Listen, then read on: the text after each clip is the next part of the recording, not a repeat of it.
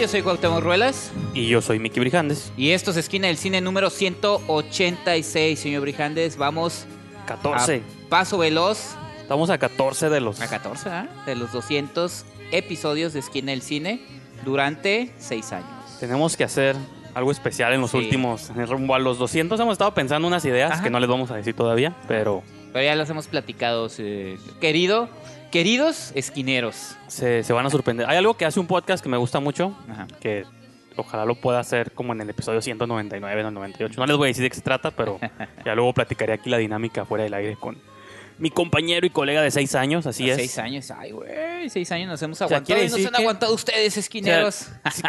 No, el número único que sirve de recordatorio son las veces que nos hemos juntado para grabar este programa. Sí, Pues sí, 186 veces al menos Sí. a lo largo de la historia nos hemos juntado. y todos los procesos en, lo- en los que ha este todos los procesos en los que ha pasado Exacto. cine en cine desde pues qué Podcast, videoblog, Televisión web. televisión en vivo, ajá, televisión en vivo. Ajá. Nos adelantamos de hecho a su tiempo porque antes cuando todavía no estaba YouTube ni los live streams y eso, Ah, ni sí, Facebook cierto. Live y eso, si hubiéramos tenido esas herramientas en su momento. de hecho era en vivo en YouTube no era en live stream, era una plataforma ahí que ah sí cierto ajá, estábamos innovando, pero nadie lo apreció, ¿no? nadie lo vio. Este, que bueno, porque ya no los ven, ya dan penita ajena a esos programas. Acaba de usted agarrar una servilleta y yo pensé que iba a limpiarse una lágrima No. Dispense. unos mocos y Pero bueno, todo. entonces, señor Brijandes, vamos a darle con este episodio 186. No sé si usted trae algunas, algunas notas. Sí. Yo nada más quiero hacer un comentario antes de iniciar. Señoras y señores, hoy que es, ¿a qué estamos? ¿O de qué 13. Estamos grabando 13, Miércoles 13. 13 de junio. Se ha, of- se ha oficializado este, por medio de la FIFA que México es parte del Mundial. Tenemos Mundial en México para 2026. Con ocho años, Así es, en ocho años, señores. hay que irle, hay que irle ahorrando, preparando ahí el cochinito. Yo sé que a lo mejor muchos que nos están escuchando les vale tres pepinos, pero como lo he dicho infinidad de veces, si hay un deporte que yo aprecio y amo es el fútbol. Y me tiene, señor Brijandes, bastante emocionado esta noticia. Y también algo que nunca había sucedido eh, en los mundiales de fútbol. Tres países, habían sido dos. Corea, Japón, pero ahora van a ser tres. Canadá, México y Estados Unidos. Y quieras o no, pues también habla bien de la relación de los tres países, que así debería de ser. y Bueno, no estar pero- diciendo que el Telecan ya no, ¿No crees que sea también como ahí un mit, nomás como una imagen ahí? Pues es Porque la relación que Pues es digamos, lana. pues sí, pues te digo, en ese aspecto, en ese aspecto no hay fronteras, no hay barreras, todo el Pues mundo así está sería, unido. se ve bonito, ¿no? Sí, pues si se unen por el fútbol. Cuando vi a los federativos abrazarse, dije, así, se- así debería ser entre los políticos que gobiernan estos tres países, pero bueno. Pues no, el presidente de Estados Unidos está más preocupado por hacer Ajá. amigos en otro, en lejano oriente, Y con otros, Corea del Norte, otro tipo exacto. de gobernantes. Sí, que todo eso es un fenómeno interesante por Sí. sí, mismo. Digo, esto no es programa de política, pero sí, ya sé. que es resulta como muy interesante que nunca nadie se haya podido meter a ese país y ahora desde que hace unos años falleció el, Ajá. ¿El papá? la ajá, el papá y te- se acuerdan de Interview para Ajá. vincularlo con el cine, que era Sí. una película con James Franco y Sí, Seth Seth Rogen que hablaba sobre cómo se metían a Corea del Norte Ajá. y todo el desmadre que hacían. Aquí, pues ya están Ahora ya candidateando está. a Trump para el Entonces, Premio Nobel de la Paz. Si logra algo, Así que, hay que que ver. se ¿no? meta a Google Maps, ¿no? porque Google Maps no entra. Dice ¿no? la gente. ¿cómo es posible que Trump esté para Premio Nobel de la Paz? Y Henry Kissinger, que era el secretario de defensa, si no me equivoco, de, de este Nixon, obtuvo el premio y ese señor tiene cargos de, de crímenes. Uf. Entonces, Entonces, con eso concluimos Esquina del Mundo. esquina del mundo. Y Tenemos mundial. ¿Cómo? Entran bubucelas aquí. Con las bubucelas y las botellas de cerveza Pero, de por ejemplo, plástico. digo, todavía faltan ocho años. Pues Sí. la vida nos puede poner en diferentes lugares, pero Ajá. estaría entre tus metas. Claro. Ir a... Claro, ¿va? Sí, va. Eres mi pasión, mi bien. Así es como, como Pedro Gallo, voy a pedir un rato- préstamo Al de rato, cientos de Cuauhtémoc pesos. se divorcia, pero No, ¿sabes? fue al mundial. ¿Sabes por qué no pasaría eso? Porque, cosa curiosa, mi esposa ama, Es fan. ama, este, igual que yo, el fútbol. Es algo que comparto con ella y que me da mucho gusto. Que todas las noches yo me puedo eh, sentar o, eh, o acostar con ella, prender la tele y estar viendo Partido. ESPN y Ah, Fox sí. Sport. Sí. Sí, Televisa y TV Azteca. TV Azteca nomás para los narrados por Martinoli, Luis García y Jorge Campos. Y Sague, que también ahí trae un escándalo Sí, ya, sí. pero bueno, este, pero eh, sí es algo que comparto con ella, entonces ella fue la, de hecho ella fue la que me avisó porque la nota por diferencia de horario se dio como a las cuatro y media de la Ah, mañana ok. Y, y ahorita ya está de viaje, está en la Ciudad de México. Entonces le llegó primero Y ya. ¿no? Le llegó a ella y me mandó un mensaje y le pongo, ya, duérmete, pero qué felicidad. Entonces ya me dijo, Voy comprando los boletos. Sí, dice, ve y cómprate Vayan la alcancía. Hay una alcancía en, en la Avenida Revolución en Tijuana. Ah. Digo, para los que nos están escuchando, estamos en Tijuana, ¿no? Pues, Sí, en la Avenida sí. Revolución venden eh, alcancías de todo tipo, ¿no? De Malverde y este... De piolín, de Con de de los superhéroes. Dodgers y cosas. Y venden una de la Copa de la Copa FIFA. Entonces ya la te la a comprar compraste. y luego voy a estar echando mis moneditas y mis billetitos de aquí a Pero ocho tienes años. que echarle puras de 10 y billetes de 20 mínimo para que valga la Sí, sí, pena. sí. Porque le echas, que- sí. pes- le no, echas le echas de 5 pesos. Como tú que pusiste en True Pennies. No, de aquí No, que no, esa madre. Bueno, que ahorita como está el dólar un penny ya. Ah, sí, cierto. Si te rinden. Sí, pues échale un dólar, ya son más de 20, ya son 20 pesos, Pues ¿no? sí, Casi. casi. Bueno, entonces, y por eso, como dice, sí, sí, monedas de 10 y de 20 pesos. Y este, pues ahí me, me verán en 8 años, a lo mejor transmitiendo, como dando, reporteando reporte, esquina ya sea, digo, las tres Cs que ya se oficializaron de la, es la Ciudad de México, obviamente, eh, Monterrey igual. Ajá, pues sí. alguno de los tres me iré. Así es, señor Brijandes, continuemos con Así, con esquina, de los deportes. Nah, esquina no del deporte. Pasamos a noticias de las ligas mayores, los padres de San Diego. No es cierto, este, pues sí. Eh, no, bueno, como para quedarnos quizá el tema de lo Sí. mexicano, te quería preguntar rápidamente, eh, porque vi que compartiste en Twitter el Ah. tráiler de la nueva serie de Manolo Caro. Así es. y La ya me de dejó Flores. sentimientos encontrados, así que... Ese es un avance.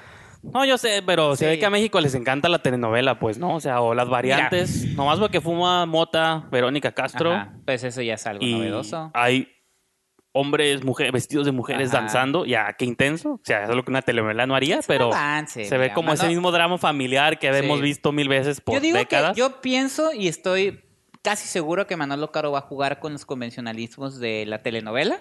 Por algo está Verónica Castro, Sí. ¿no? un emblema junto con Lucía Méndez. Como de la los madre, 80s. ¿no? De la familia. Ah, en este- La en la serie, no, sí, la serie. Que toma a Verónica Castro, que es junto a Lucía Méndez, fue Sí. un emblema de la telenovela mexicana en sus mejores momentos. Sí, pues Este, Diana Salazar, este, Lucía, Lucía Méndez, Méndez, Diana Salazar, Verónica Castro, pues María... Verónica Castro, Rosa, Rosa Rosa de- Salvaje, Rosa Salvaje, Los cierto. ricos también lloran, ¿no? Este, sí, te digo, yo digo que Manolo Caro, con ese humor que lo caracteriza, eh, va, va a jugar, va, va a jugar con esos convencionalismos y estoy que seguro que va a entregar un buen producto. Te digo, sí, el avance está, ah, también a mí me dejó así como que, bueno, me, me voy a esperar a ver el, el primer, el primer capítulo. No, es que también empecé a ver muchos Ajá. comentarios y otros gente que respondía al video en los Ajá. tweets y decían, se ve que a México les encantan las telenovelas. Pues, Pues no, porque no- todo mira, tiende perdón. drama familiar Perdón. y que, Pero no los tiene en- nada- tampoco- que alguien engaña a no sé quién. Tampoco que- tiene nada de malo, digo, la telenovela y... o es- Ah, no, pues o como es- dices tú, si es un twist a ese Ajá. concepto de decir, lo vendemos así, lo abordamos de este lado, pero realmente es como una mirada incisiva y o interesante, pues Sí. puede ser... Y puede Aparte ser hay cosas que no se niegan. Mira, ahorita me acordé que, digo, Javier Espinosa nos ha estado acompañando en varios episodios, que él también es, dice, soy mexicano, me creé con las telenovelas. Eh, Eso sí es un El punto crítico interesante. televisivo Álvaro Cueva es, es muy crítico con las telenovelas, pero porque dice que a fin de cuentas la telenovela no tiene que ser mala nada más porque sí, o sea, hay, hay porque se llama telenovela, pues, ¿no? Eso nomás implica que es de lunes a viernes Sí. y un que formato las de una hora. cadenas televisoras en México se hayan tirado a la hueva, los escritores y todo, a, a nomás estar soltando como maquila productos que son la repetición, el remake del remake de... O sea, hemos visto Rosa Salvaje como, Sí, como un, millón de veces. Sin variantes y todo. En variantes nada más. Pero no necesariamente, te digo... pu- ve- Puelo como lo- de- desde los dos puntos de vista. Es bueno y malo, porque el mexicano que le chifla. La telenovela, el fútbol y andando pues- burlando de los políticos. Entonces ya ahí se cubren tres cosas, ¿no? Y nos persinamos ante la Virgencita de Guadalupe, ¿no? Y a la Por eso. Virgencita de Guadalupe no me la tocan. No, No, es y eso se va a notar mucho con nuestro review final de este Ah, ya programa. sé, ya sé. que bastante nos salió ahí. Lo guadalupano. Sí, ya sé, pero bueno. Sí. Eh, y pues ahora sí para brincarnos a noticias gringas, porque saben que yo traigo noticias de terror, noticias gringas, ¿no? También quería comentar, y hablando de avances también, digo, ya tiene varios días, casi una semana, poquito más que salió, pero el trailer, Salió el viernes. trailer de Halloween, Ah.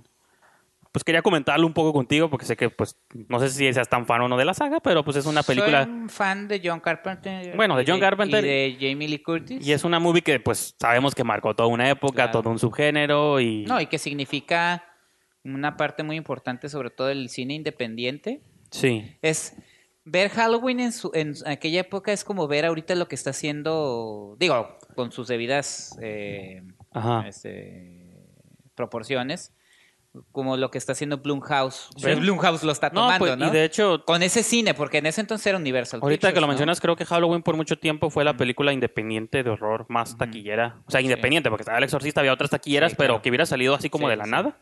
Creo que por mucho tiempo fue la más taquillera, creo que hasta que llegó Actividad Paranormal o La Bruja de Blair, no sé, ahí ustedes me corregirán. Porque sí fue eso, surgió casi de la nada, pues sí, surgió, digo, John Carpenter ya se estaba posicionando como director, ya tenía creo que la, la de Asalto al Precinto 13. Y luego su Dark Star, ¿no? Ajá, sí, que fue la que lo puso en el mapa. Entonces ya había estado haciendo cosas este, John Carpenter. Este, digo, luego haremos un especial de John Carpenter, ¿no? Sí, sería bueno. Sería, este- Sí, lo merece, totalmente. Pero, y más porque veníamos de hablar Pronto del viene Abraham Sánchez, podríamos Ah, sí, aprovechar sí. a Abraham Sánchez, ¿eh? Ya sé, es cierto. especial. Que él es muy fan de Carpenter, de Ridley Sí, Scott, sí, de sus sí. orígenes, ¿no? Sí, Todo- sí, sí. Aliens y todo ese rollo. Ujú. Eh, me refiero a que veníamos de hablar del trailer de Suspiria, de que se me ha hecho muy curada, es un remake, pero se, se siente como que aporta cosas distintas o diferentes. Y eh, en su contraparte, siento que el trailer de Halloween, al de la nueva, al menos a mí sí me dejó así medio... Te lo comentaba, no sé qué es lo que trae a la mesa, no, sien- no sentí como nada nuevo.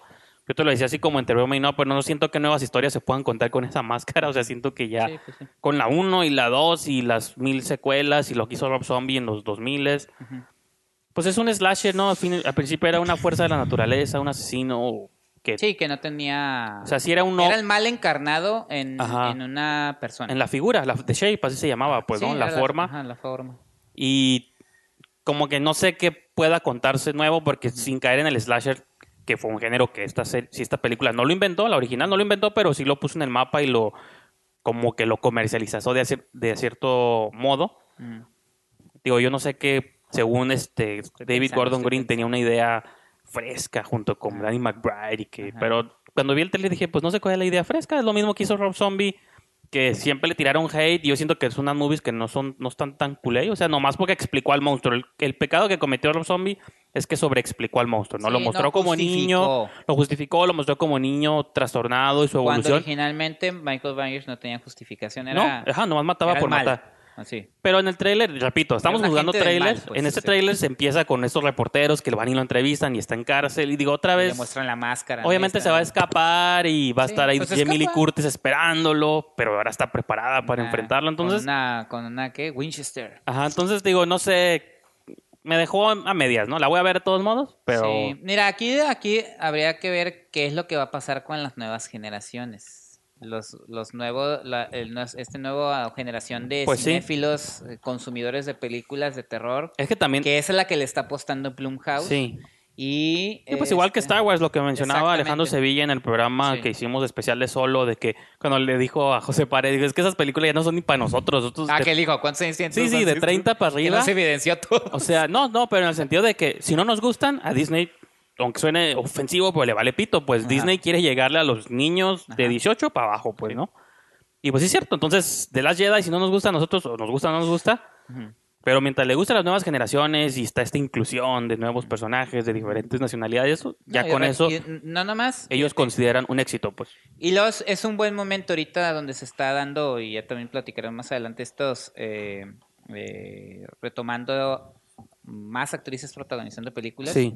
Retomar a un, a un personaje tan emblemático como el que interpretó Jamie Lee Curtis, con una Jamie Lee Curtis no nomás este, ya mayor, ¿no? Sí, sí. O sea, pero, pero que bien envejecida esa señora, pero bueno. Que la saga Insidious ya lo había hecho de tener una vieja. en el No, pero que Ah, bien no, sí. envejecido. No, y fíjate que Jamie Lee Curtis se ve muy, se ve bien, se ve muy curada, o sea, Es- está muy pelo largo, blanco. está y- muy chi- y está muy chistoso porque Pero creo que llega en un momento, nomás quería hacer ese punto, Ah, sí, creo que llega en un buen momento eh, tanto para las nuevas generaciones como para esta nueva, mm, eh, este, este nuevo momento que estamos viviendo en Hollywood, que, que yo la verdad estoy disfrutando mucho, creo que es un, es un fenómeno bastante el horror, interesante. No, en general. Ah, ok. Porque ya hablaremos también más adelante de Ocean's 8, Ah, una película donde las mujeres son las Sí, protagonistas. sí. Bueno, eso es una cosa, ¿no? Pero No, no, no, nomás me refiero a que es un buen momento para incluso eh, este, traer de vuelta personajes emblemáticos del cine, como es este Laurie Strode, ¿no? Que es la, el personaje Sí, de... y que tomo le hicieron retcon a varias cosas, porque ahora resulta que ya no pasó lo de la 2, que no Sí, era- ahí sacaron luego un organigrama ahí de no que es su este sí, este no, este sí. no sé qué.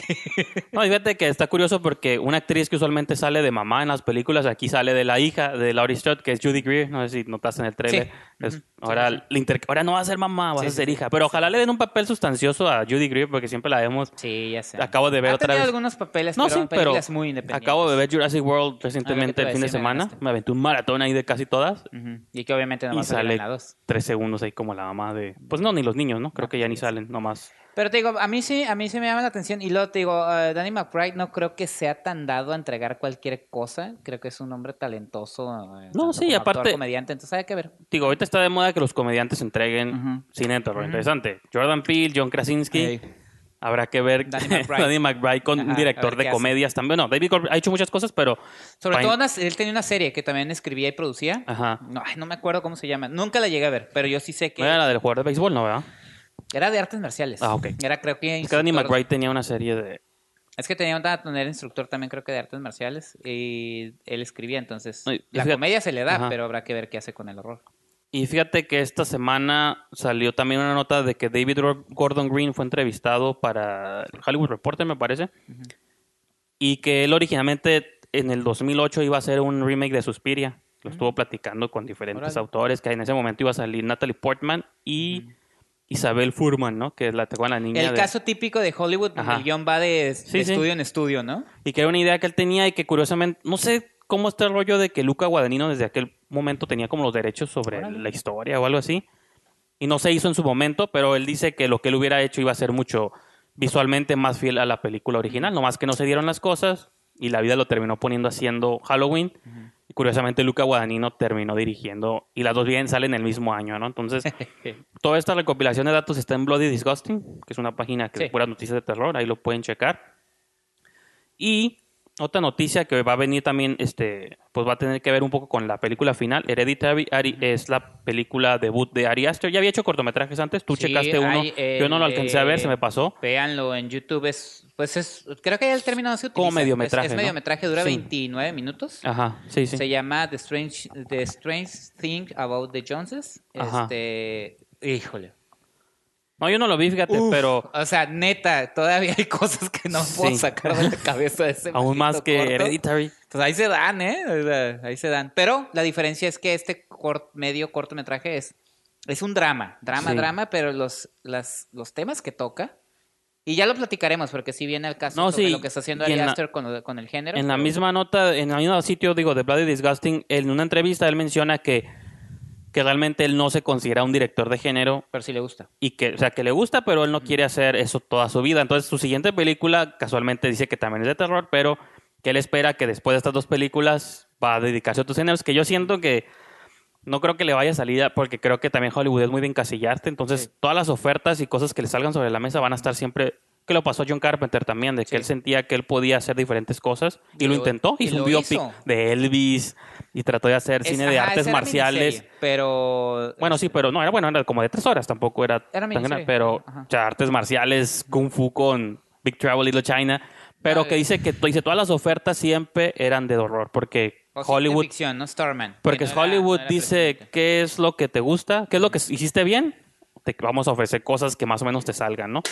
Que Ari Aster ahí puede jugar la, la Sí. carta de, de drama también. Sí, Que mucha gente también lo sí está que diciendo. y pues su siguiente película se llama Midsummer y no sé cómo está pues esta línea de tiempo, pero ya está en preproducción, va a ser filmada en Hungaria. Claro, güey.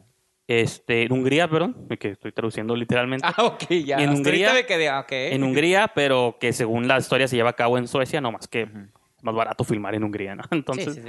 mm, esos lugares bizarros. Entonces, pues sí, va, es una historia como de una pareja que se va de excursión a Suecia y pasan cosas macabras porque el pasado de uno de los dos, digo, se ve que le gusta jugar él con los pasados y las herencias, entonces, pues sí, no, no viene así como noticias de casting ni quiénes van a salir, pero pues sí, Ari Aster, digo, ahorita está entregando una movie que está en boca de todos, está causando controversias y, y ya está él ya pasando a su siguiente movie. Entonces está curado porque mínimo Sí. no se va a quedar ahí estancado por varios años, ¿no? Ya sé, ¿no? Pues, ahorita como están las cosas y lo tipo y cómo se manejan las casas productoras, Sí. sobre todo Sí, no dudo que Blumhouse, mismo Blumhouse este caso la haya- A24, ¿no? Lo curado de cuando les Pero pega sí, una A24 movie. los tiene, Sí. que es casi las mismas las mismas maneras de trabajar que Blumhouse. Sí, A24 nomás que se amplía más en géneros. Por ejemplo, A24 sacó este Lady Bird, ha, Ah, sí, cierto, sacado sí, otro tipo de... Creo que el artista del desastre también es de ellos. Cinearty, ¿no? Ajá, sí, ándale.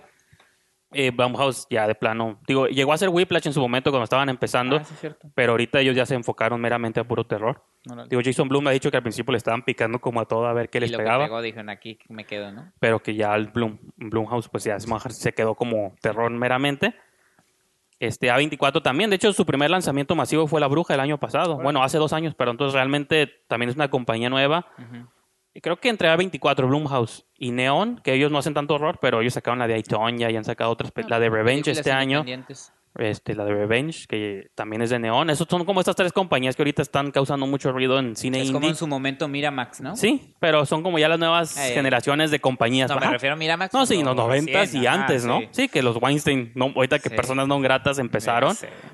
Eh, sí, ya las nuevas, estas nuevas generaciones de cine intenso son entre Blumhouse. te digo, las reglas económicas han cambiado, también ellos pueden jugar sí. o trabajar más. Porque Sí. Miramax sí le tiraba a las grandes ligas, Sí. empezando de poquito. Se mantenido Pero era lo como- mismo como agarrar actores consolidados haciendo movies. O sea, por ejemplo, actores consolidados trabajen con este nuevo chico llamado Tarantino, no sabemos qué ha hecho, pero le pones a Bueno, Harvey, sí. Harvey Keitel, le pones a. Harvey Keitel fue el que realmente. Tim- sí, sí, bueno, esa historia es diferente, pero- Ajá, Tarantino. Por ejemplo, un Pulp Fiction de que ya Sí, podías sí. agarrar otra vez a Harvey Keitel, está Tim Roth, ¿no? Que ya los... Ajá. Bueno, él había estado desde Perros Reserva, ¿no? Pero bueno, es un Así, poco así de historia del cine, pero sí, como dices, es un, es un buen ejemplo, ¿no? Los Sí, ahorita pues ya, como tú dices, no sé, ves a Toni Collette, ¿no? Que es una actriz nominada al Oscar. No, y que ella fue la que le llegó el guion y ella lo, Ah. lo- por eso ella aparece como productora Fue la ejecutiva primera en la la que le llegó el película. guion de Entre el ella y. Gabriel Byrne, que los Ajá. dos son productores en la movie, Ujú. pues oye, el nombre de ellos jalan Sí, lo demás, sí. ¿no? Pero bueno, Ya da ya, prestigio, pues, a la... ya hablaremos más de eso adelante. Vamos a pasar a nuestros famosos recaps, que esta semana yo estoy emocionado de hablar de Westworld, ¿Ah, sí? porque también fue un episodio muy controversial. Yo me voy rápido porque creo que ya me encontré el episodio paja de Luis Miguel. Muy bien. Este, Es el episodio 8, ya falta, si no me equivoco, según lo que marca Netflix, ya nomás falta uno. Ah, cierto, el season final. Ajá, entonces aquí lo interesante de este episodio es que ya eh, se dio la transición de Luis Miguel niño, el de 13 años, al Luis. Miguel que canta la canción esa de no, no me dejes. ¿Cómo era? Ah, me equivoqué ya. no me acuerdo cómo se llamaba, pero a mi esposa le gusta mucho. Se ve que no es fan aquí de... Se ve que no soy fan, pero ya es el, el Luis Miguel de, si no me equivoco, 14 años. Entonces ya es la etapa, es la etapa exactamente cuando hizo la película como con Lucero. No se ha visto, pero la película que hizo con Lucerito de Escápate conmigo Sí. es ese Luis Miguel, ¿no? Ese Luis Miguel ya que le está cantando las, a las chavitas enamoradas y todo eso. Mm. Y entonces el actor que está interpretando a- al niño, a Luis Miguel de niño, pues ya no va a aparecer, ¿no? Ya hicieron esa transición y obviamente Boneta en el presente ochentero, vemos la situación que está viviendo, sigue teniendo problemas con el fisco, eh, porque el papá pues le robó 20 millones, más de, no, le robó un chingo, pero lo que le dan al fisco son 20 millones. Y en ese, en ese proceso, Luis Miguel este, se queda un tiempo en Estados Unidos porque le llega la noticia de que al cantante Laureano Brizuela lo agarraron en el aeropuerto de México llegando de una gira Con y pues se lo llevaron a, a- por, por evasión fiscal, ¿no? Entonces se queda un, un tiempo en Estados Unidos con eh, el papá de Jaime Camil, Mm. eh, un empresario multimillonario, y de ahí se hace la conexión de cómo conoció a Isabela Camil, que es hermana política, por así decirlo, de Jaime Camil, el actor que conocemos, este, que la interpreta Camila Sodi, y que se supone que, según palabras de Luis Miguel y la gente que está alrededor, fue el amor de su vida, ¿no? Isabela Camil. Entonces, ahí van, ya se va filtrando un poquito cómo se dio la relación. Mientras tanto, vemos a Luis Rey, que sacó su disquera en Madrid con todo lo que le robó a Luis Miguel, que se llama, ¿cómo? Rey Records o algo así, o Rey Music Ajá, o algo sí. así. Y, Y- pues el vato no da una, pues nomás anda... Trató de empujar a otro chavito Ah, sí, llamado de hecho una chavita, pero... Miguel pues, Luis. Pues le interesó más porque la mamá está bien guapa que Ah, más porque la chavita, porque la chavita pues canta normal, Sí, me- ¿no? sí, no. Que Canta una canción bien chistosa de trigo limpio que me da mucha risa. De... Pero eso sí hechos reales, ¿no? Estaba Sí, pues sacó la disquera y todo eso. Ah, ok. Aquí lo interesante, o, o- o lo, lo que vimos en la, digamos que las, las fuerteces que tiene el episodio es Luis Miguel está pasando por un proceso de adolescencia donde a todos nos ha pasado que se nos, que nos va cambiando la voz, ¿no? Ay, señor Burns. Ah, ¿no? sí, ¿Sí? como el que atiende los, Simpsons, ¿no? Los Simpson. Jefe. Jefe, entonces ya no le estaba ya no le estaba dando los tonos y pues Luis Rey chapado a la antigua dijo no es que mi hijo le hace falta que se haga hombre no Le entonces tenían que cortar las bolas como a Michael Jackson, no dicen los pues en rumores, un ¿no? viaje a Brasil pues le llevaron a su prostituta para que se hiciera hombre entonces está pues está medio caray no porque pues un chavito de 14 años acostándose con una mujer y pues ahí se ve Pues- la escena o sea le aplicaron la de Michael Jackson Órale. no de que ya es que decían que el papá de Michael Jackson en los Sí, sí, hoteles sí. les- a los a él y a sus hermanos y todos les metía prostis y todo Bueno, he escuchado la versión esa de que lo, cas- eh, lo castraron a Michael Jackson. Ah, no, esa no sé. ¿Esa no es leyenda urbana? Bueno, pues sí, es leyenda urbana, Sí, pues, nadie sí, sabe, no, nadie le consta, ¿no? sí, Pero No, pero acá te que digo... para que nunca la voz se le hiciera. Que eso creo que era un hábito que tenían, no me acuerdo, en las Sí, los épocas. eh, eunucos. Ajá. O sea, eunucos eran los castraban. para que la voz nunca se les ajá. quedara grave y pudieran cantar Agudo. como con tonos. Agudos. Sí, sí, agudos, ¿no? Entonces, eh, eso es, es lo que pasa. Entonces, sí está un poquito flojo este episodio. Digo, fuera de esas cosas, creo que la relación que se va dando entre Luis Miguel y Isabela... No sé si es porque Camila sube y me da hueva. O sea, lo que tiene de bonito lo tiene de lo que, me da hueva. Que como tú habías dicho que según. Ah, no, no es cierto, me equivoqué. No, yo me- dije esta... Tesaía. Ya sé, ya sé. No, no, no. Que las confundí porque las dos salen en Camino Eh, a Marte. Camila Sodi No, lo sí, que sí, tiene ya, de ya me bonito acordé. da hueva en sus actuaciones, entonces me no sé si eso, pero pues fuera de, de esa de que Luis Rey sigue haciendo de las suyas dices tú, bueno, los... Ah, y luego el, de- el pobre chavito después de que se acostó con la prosti le dice, este Mickey, ah, no, ya eres un hombre y no sé qué. y dice, ¿qué te quieres tomar a los 14 años, güey? Y el, y el niño dice, no, pues que una soda, que una soda, dele un vino a este hombre, que no sé qué. Ahí tienes al chamaquito de 14 chingándose una copa de vino, entonces... Eran otros tiempos. Entonces, eso nada más, te digo, no es, creo que es de los más flojitos. Este, sí pasa así como, eh, eh. no que te lo brinques, pero, ¿por qué no? Pues porque es parte de un ensamblaje. Pero, este, no, que creo que todo el- a todo el público escuché comentarios en redes sociales como que les dio flojerita el episodio. Y pues sí, te digo, fuera de dos, tres datos de que seguimos, se me hizo muy reiterativo. Luis Rey siendo malvado, Luis Miguel sufriendo las penas y enamorándose y ya. Entonces, ese es el episodio Yo- 8. Digo, yo, yo sin así. verlo todavía sigo sorprendido por, por esa manera de abordar los temas sin tapujos. de Ah, no, Luis esa parte Miguel sí. se metió con una prostituta, vamos a ponerlo. No hay pedo. Entonces, No daña la reputación. dicen que el episodio nuevo se va a saber la razón de por qué desapareció la mamá de Luis Miguel, entonces ya todos estamos como... Sí, es un final, ¿eh, ¿no? Ajá, sí, es en final, entonces... Como telenovela. güey. Ajá, sí, sí. Pero su madre desapareció, murió, simplemente nadie sabe. Es una, una ahí hay diferentes versiones. Ah, ok. Hay, hay, hay dos versiones. Hay una que dijo... Hay una que dijo Andrés García, el Ajá. actor, él, hace, ¿qué te gusta? Cuando recién había empezado la serie, Sí, sí.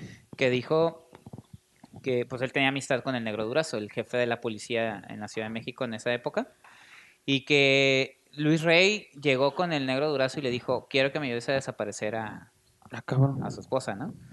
Entonces, y que el Negro Durazo fue y le dijo a Andrés García, oye, ¿cómo ves lo que me dijo este? Que quiere que Ajá. desaparezca". Y después, o sea, le dijo eso y Andrés García como que dijo, ah, cabrón, pues, ¿qué trae este, no?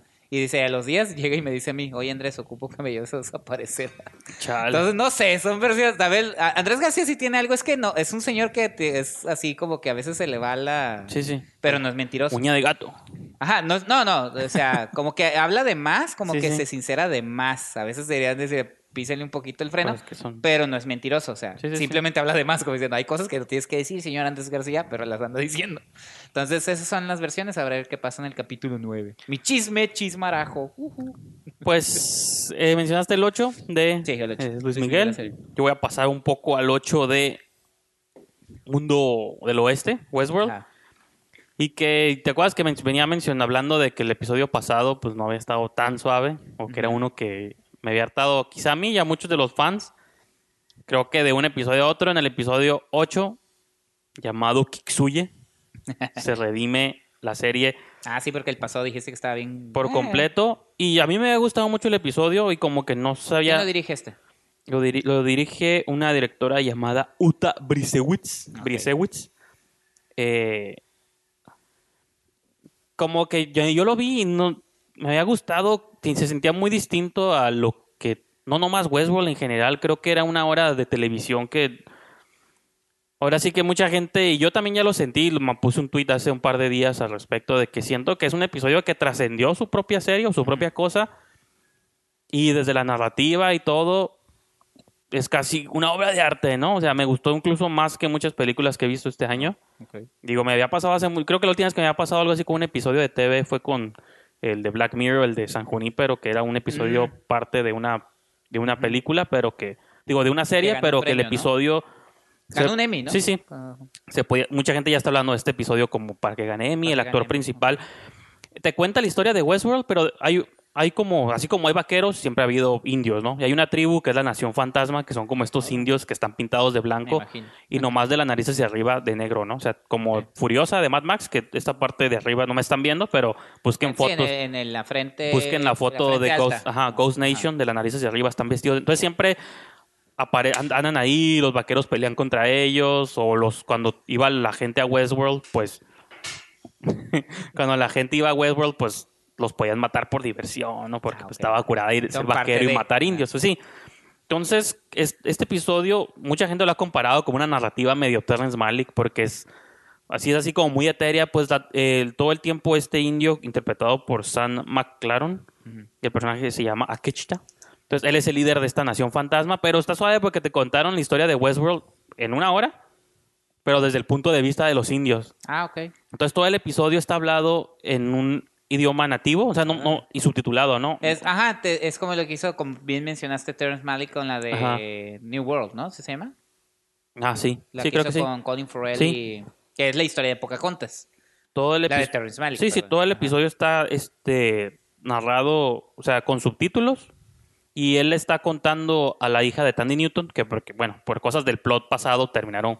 Él la salvó a la niña, eh, la corporación de Westworld logró llevarse a, a Maeve, que es el personaje de Tandy Newton, pero este indio se quedó con, con, la, con la niña. Entonces, como que el episodio comienza con él contándole la pues la- una historia nomás de cómo él llegó al lugar en el que estuvo. Entonces, a partir de ahí, todo el episodio tiene una voz en off, pero te va narrando como casi desde de los orígenes de Westworld, cómo él veía las cosas, por qué él mataba gente, porque era parte de... eso. Él todo el tiempo estaba en conflicto con su programación, porque los de Westworld lo programaban para ser violento, pero él todo el tiempo dudaba por qué tengo que ejercer violencia si no La quiero.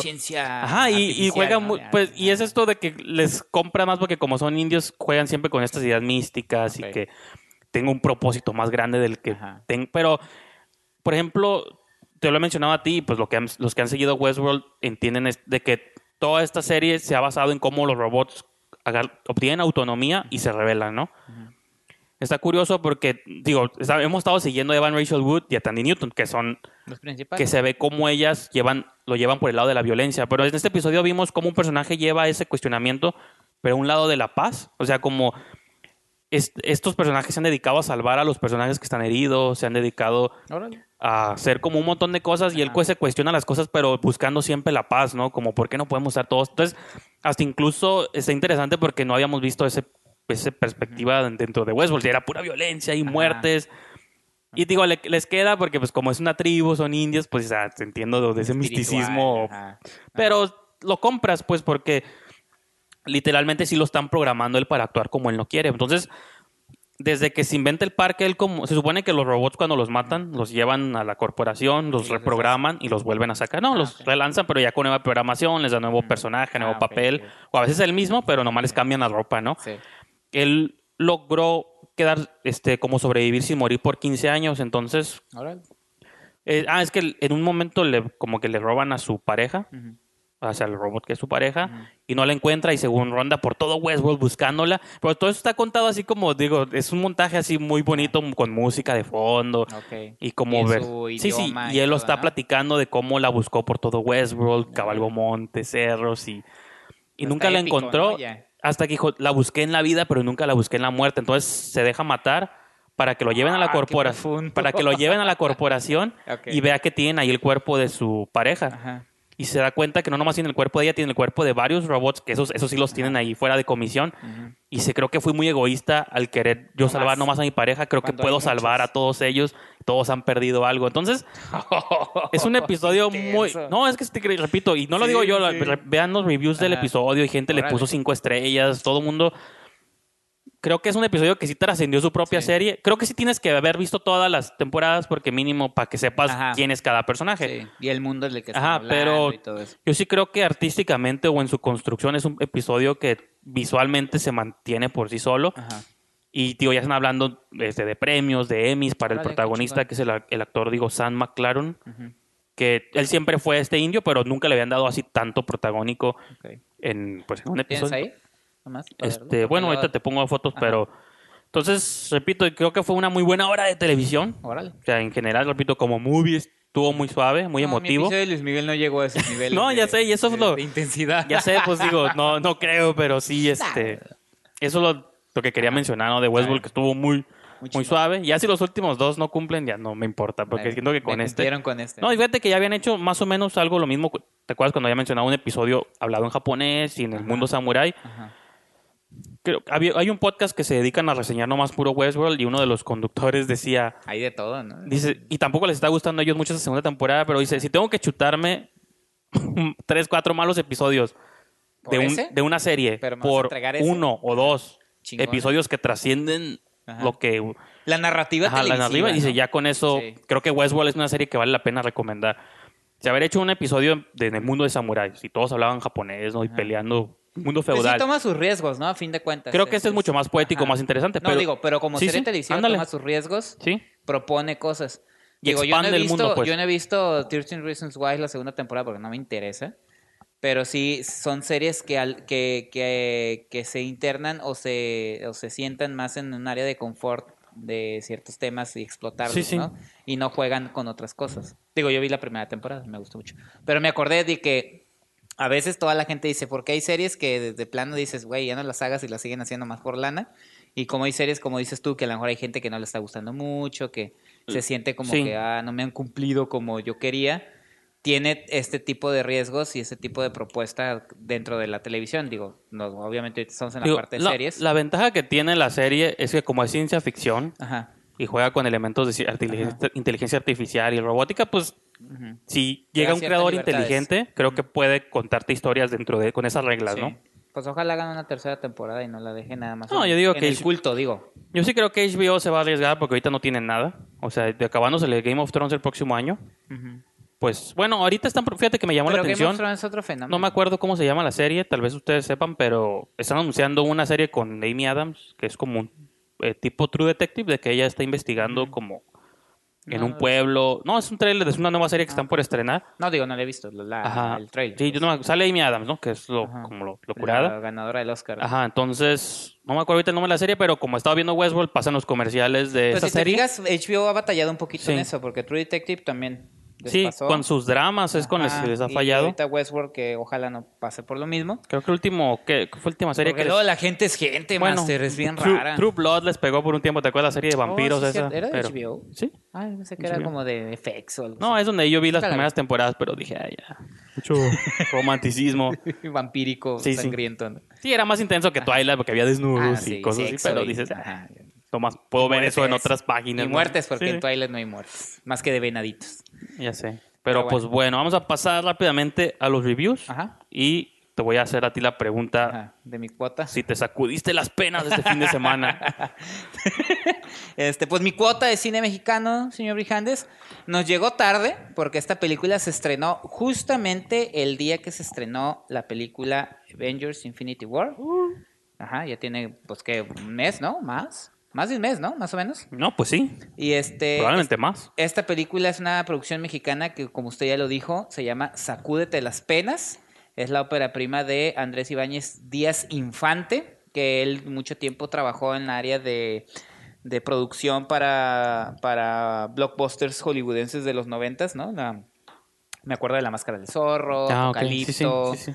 y que de algún modo se fue forjando ahí él. Este, dicen que para La Máscara del Zorro, creo que le hicieron en San Luis Potosí, él es de San Luis Potosí este que usaron la casa de una de, de una abuelita de él para, para la de la máscara del zorro, no sé si la 1 o la 2, y que ahí fue donde se empezó a involucrar y todo eso, entonces ya eh, se puso a trabajar en un guion eh, original y saca esta película que se llama Sacúdete las penas, que está ubicada eh, ahorita que andamos con la- los temas de las películas de prisión, ¿no? Como la cuarta compañía que habla, que habla de Santa Marta Catitla, el Sacúdete las penas se ubica tiempo más atrás, estamos hablando como de los 50 y este eh, narran la vida de Pepe Fritura, que es ¿Así un- se llama? ¿Seudónimo? Es... Es que hace churros. Ah, ok. Entonces hace Pepe frituras. Fritura. Entonces, Pepe Fritura.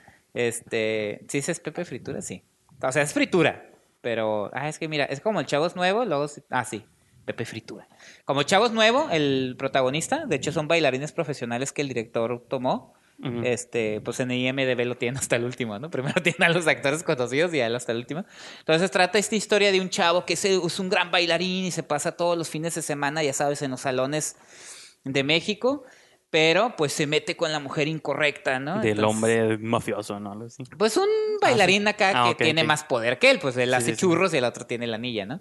Entonces en, en un este, eh, lo agarran en un mirador ahí besando a la mujer que no Me- debe. Medio formulaico el pedo. ¿no? Ajá, y pues se lo llevan a la prisión de Lecumberri. Ah, ok. Entonces, Ah, sí, cierto, ya me acordé del Ajá, promo. De que hay- exactamente. sí. Entonces, este, eh, lo llevan a la prisión de Está Lecumberri. vinculado con la cuarta compañía, Mundo Compartido, ¿no? No, pues la cuarta compañía es Santa Marta Catitla, que es la prisión que abrieron cuando cerraron eh, Lecumberri, ¿no? Entonces, eh, ahí se lo llevan y, y- Ah, me estoy saltando una parte que fue lo que... Yo creo que me, me desagradó tanto que la borré. La película no empieza así. La película empieza... eh, digamos en la en la actualidad alterna como Luis Miguel, ¿no? Ajá, O sea, sí, sí. Luis Miguel se la actualidad de Luis Miguel Sí, con sí. monetas de los ochentas. Creo que son los 60s o 70s. Y conocemos un personaje que está siendo como acechado ahí por malean- ma- maleantes ahí en la prisión de, Ajá. de Lecumberri. Que es el hijo de Valentín Trujillo, con razón. Yo le miraba la cara al chavo y dije, ¿a quién El actor. recuerda? El actor. Ah, ok. Es el hijo de es, un- es uno de los hijos de Valentín Trujillo. Entonces así empieza la historia y de repente hace amistad con uno de los guardias que es eh, Gustavo Sánchez Parra y le dice, ven, te voy a platicar la historia del único hombre que pudo escapar de esta prisión. To- Totalmente Sí. raro, desconectado, Alcatraz, innecesario. Sí. Y ya empiezan a contar, perdón, es que dije, no me gustó esa parte que yo creo que la borré de mi cabeza y empiezan a contar la historia de Pepe Fritura. ¿Qué, qué tiene que ver? Pues no sé, como Ah, que... ¿Y cómo se escapó Pepe Fritura? Ah, Spoiler. pues, ajá, ajá, algo así. O- Bueno, es que no sé, sí. pues sí, es que está bien raro. Es que no me- Ok, ok, está bien. Pues Está sí, bien. es, es como, es, eso es lo que pretende, Sí, sí, sí, pero no lo logra. O sea, pretende narrar esa historia de este hombre, el único que pudo escapar de esta prisión donde tú eres acechado y yo te voy a ayudar Ajá, para que tu espíritu, porque su esposa, que es la hermosísima Fernanda Castillo, que también tiene un papel, pues, este, lo está esperando, ¿no? Entonces ya, el, el presente 60, 70 donde vemos a Gustavo Sánchez Parra y este chavo, el, el- se va a le los empieza a narrar la historia de 50, Pepe ¿no? Fritura. Ajá, y nos vamos a los 50 y ya. Bla, bla, bla, bla, todo lo que dije, lo meten a prisión. Y ahí Pepe Fritura empieza a, a bu- a querer. Ah, se, se enfrenta al malo, malo, malísimo, que es Roberto Sosa, que es el, el, ya sabes, el jefe de los guardias, que es el sí, sí. mismísimo chamuco, ¿no? Y a mí me tienen que dar si quiere sobrevivir y la chingada, sí. ¿no? Entonces ahí Pepe Fritura empieza a hacer amistad con otros personajes, ya sabes, con el líder de los, de los prisioneros, que el- Personajes pintorescos de prisión. Ajá, que es Hernán Mendoza, que es un gran actor, pero aquí es el papel de un cubano cuyo acento es de sitcom. O sea, oye tú Pepe Fritura, hace como lo estoy haciendo yo, tal cual. Oye tú Pepe Fritura, enseña un maestro aquí. a- Sí, sí. a- Estoy hablando como pocho cubano, no sé. Suena como muchos personajes que Ajá. conocemos aquí. Entonces, sí, como de sitcom Sí, sí, sí. mexicano, pues, ¿no? Un acento ahí. Caricatura, pues, ¿no? De Ajá, cubano. y ahí empieza él a, a- a, este, enseñarles a bailar y pues se enfrentan al, al jefe de la, al, al director de la prisión y luego Roberto Sosa no quiere que hagan eso. Y, ah, sale el actor tijuanense Carlos Valencia que hace un papel de un prisionero él sí salió en... en la este, cuarta compañía. No, pues Hernán Mendoza también, Ah, acuérdate que era para la Fox. Y este, y Carlos Valencia sí al, al Tripas. Son los actores de prisión aquí en nuestro país. No, pues es que siempre están, los- se repite. pues- está Becerril, está Ah, sí, que sí. no está de prisión, pero. Y ya, pues ahí resulta que se vuelve a enamorar de la mujer que no debe, porque la hija del director de la prisión Mm. se enamora de. Ya, ya sabes. Pues y bueno. pues. Y. Conclusión. Así no, ahí va. A mí lo que no, no sé, yo sé que el director tiene una inten- tenía- porque escuché una entrevista que en Cine Garage, las intenciones que él tenía, cómo cuidó que eh, en la época que estaba mostrando se, se, se viera Verídica, ¿no? verídica. De hecho, dice que pues para recrear Lecumber era un showzote, pero que en San Luis Potosí había unas áreas, este, pues tipo museos donde pasillos se, se asemejaba mucho a Lecumberri, se Ujú. fueron a filmar a San Luis Potosí, bla, bla, bla. Pero el resultado final es realmente es una película que, uf, no sé, no, Ese, no. ese suspiro, esa exhalación me da a Em, entender muchas cosas. Cuando las escenas de baile se supone que tiene que ser lo más espectacular, son unas tomas muy planas, no hay espectacularidad. Eh, las actuaciones son buenas, pero los personajes no te involucras con ellos, porque a fin de cuentas Pepe Fritura lo conoces nada más la noche que llega a bailar y lo meten al bote y no no conoces sabes nada su realmente de él. pasado. Nomás sabes qué haces, de repente dice, es que yo hago churros, ¿no? ¿Cómo que churros? Ya. Y ya de repente él les enseña a bailar y luego también hacen churros y... Y pues es ese enfrentamiento entre cómo no doblegar su espíritu ante la maldad, por decir, de la prisión, de la, cárcel, vida en ajá. prisión Sí, y todo eso, y también el amor prohibido. Y realmente la- esa historia la hemos visto miles de veces, creo que no aporta Pero no en México, eso es innovador. pero no aporta absolutamente nada. O sea, es lo que mencionamos hace unos episodios, ¿no? Déjate tú la originalidad. Prácticamente la originalidad no existe. Es el estilo y la manera en la que narra la historia. Pero realmente sí le falta mucho a este joven director. Espero que siga haciendo películas y vaya puliendo su estilo porque le- no hay... No, no te encariñas con ningún personaje. No te caen mal, como en la cuarta compañía, que de repente dices tú, bueno, ¿y estos qué son tan locos? Porque de repente son buenos y luego son malos. Pero son personajes muy planos, muy genéricos. O sea, sabemos qué va a ser, casi, casi, este, adivinamos qué va a ser eh, este, el villano cuando se encuentren en tal escena. Sabes prácticamente lo que va a suceder. Sí. Le va a hacer algo, ¿no? Un ABC, ¿no? un ABC y, y realmente la película, pues no, no, no, te digo, no es espectacular. De repente se ve el detalle en la producción que le echó ganitas. Después, te apuntar, la producción al menos en ese lado se ve en bien. parte está rara, de repente parece como televisión con lana, televisión de telenovela con lana. Como narcos, ¿no? O algo así, ¿no? Bueno, es que es más nuevo, ¿no? Pero No, pero se ve como que pues hay varo y luego de repente dices, ah, bueno, ahí sí le metió estilacho y luego se ve así baratón, no sé, está como Mm, sube y baja, sí, sube y baja. baja. Y luego te digo, digo, Hernán Mendoza es un gran actor, a mí me, me, me gustan, pero eh, Pepe Fritura, así como que eso, eso de ser cubano como que no le va. Y no, o sea, realmente sí, pues, no sé, yo creo, creo que pues si la ven, si la cachen, pues eh, si les Entonces, interesa el cine de histórico, pues... la tampoco, conclusión es sacúdanse la pena de ir a verla. acuérdense la pena de ir a verla y pues espero, pero espero que, que siga su camino como director. Se ve que, que por lo menos está proponiendo algo que no es comedia romántica y ya pues ahí es algo, ¿no? Para este, este director. Bueno, que se sale de la media, pues, ¿no? De lo que ahorita está pegando en el cine mexicano. Y nada más, eso sacúdete las penas de este joven director que se llama Andrés Ibáñez Díaz Infante. Señor Brijandes. Pues yo me voy a aventar un rápido dos por uno porque no me acordaba de otra película que había visto este, esta semana. Estamos ahorita mencionando las que nomás vimos, las que vimos a solas. Eh, una película que por mucho tiempo tuvo fecha de estreno aquí, pero parece que ya nunca va a salir y ya está en DVD y en varios en línea, que es la nueva película de Steven Soderbergh que pasó así. Mm, ujú. Le pasó un poquito lo mismo que Aniquilación, de que La traía Paramount. la habían- Paramount y nos- de hecho recuerdo que en el boletín que nos llegaban a mandar venían juntas Aniquilación y Unsane, Ajá, que es como insano. ajá. Y próximo año, esperen al 2018, y ninguna de las dos llegó en cines. las tuvimos que ver en Netflix y en otras plataformas. Eh, pero Unsane es, un exper- es uno más de estos nuevos experimentos. Eh, Soderbergh le gusta, de pronto está curada porque te entrega una película tradicional como Logan Lucky. Y el siguiente año o dentro de dos años experimenta como con la forma. Y la- ya había hecho algo así con la Girl- Girlfriend Experience. Y No, que, Bubble. cas- que casteó, ajá, Bubble, que casteó una actriz porno en Bubble, que también era jugar como lo- el video. No, y luego Bubble la, la, la estrenó en televisión y en, Sí. en cine. al Creo que en. HBO, ¿no? También Ajá, era que de así HBO. como- No, y luego la de Liberace, Ajá, sí, cierto. que hizo con Michael Douglas Entonces, y Matt Damon. estas películas, digo, ya lo había hecho un- hace unos años Tangerine, de Sean Baker. La, de, la idea esta de grabar toda una película en iPhone. Ujú. Y luego aquí en México, este Oso Polar. La Ajá. película de Oso Polar con Humberto Busto. Pero pues entonces Unsane también es la premisa. ¿Ah, sí? lo, lo espectacular aquí, o ¿Es- según. ¿Es, iPhone? Sí, todo lo grabó con el iPhone más reciente, que es el 7, ¿no? no tú- No, ¿cuál? el 10. No me acuerdo cuál es el más. el 7 no es. No, entonces el 10, no sé cuál es el más nuevo. Yo no se ve que no tengo iPhone. Este, yo me quedé en la primera generación. Creo que ya soy el que traes el 7, si no me equivoco. Este, entonces, pues eso es lo único y la, pues es- la película es lo único que Mm. Es el look como muy particular que tiene, se ve muy video, como caserón y la premisa es es otro de estos thrillers que se ve que este Soderbergh nunca ha negado que en ciertos momentos es fan de Hitchcock, digo, como Brian De Palma y estos que muchos gran parte de su carrera han tratado de homenajearlo en ciertos momentos. Digo, Brian De Palma era más obvio, creo que Soderbergh repito, de pronto trata de copiar cosas, de pronto no, de pronto es original, de pronto Sí, de repente. Hace cosas unas- muy De extrañas. repente unas grandes, grandes obras y de repente tiene unos Sí, ahí que dices. Logan Lucky me gustó mucho, pero es un remake de él mismo con Ocean's Eleven, que ahorita viene a colación porque Ajá. vamos a comentar algo de- sobre Oceans. Entonces, Ocean's Eight.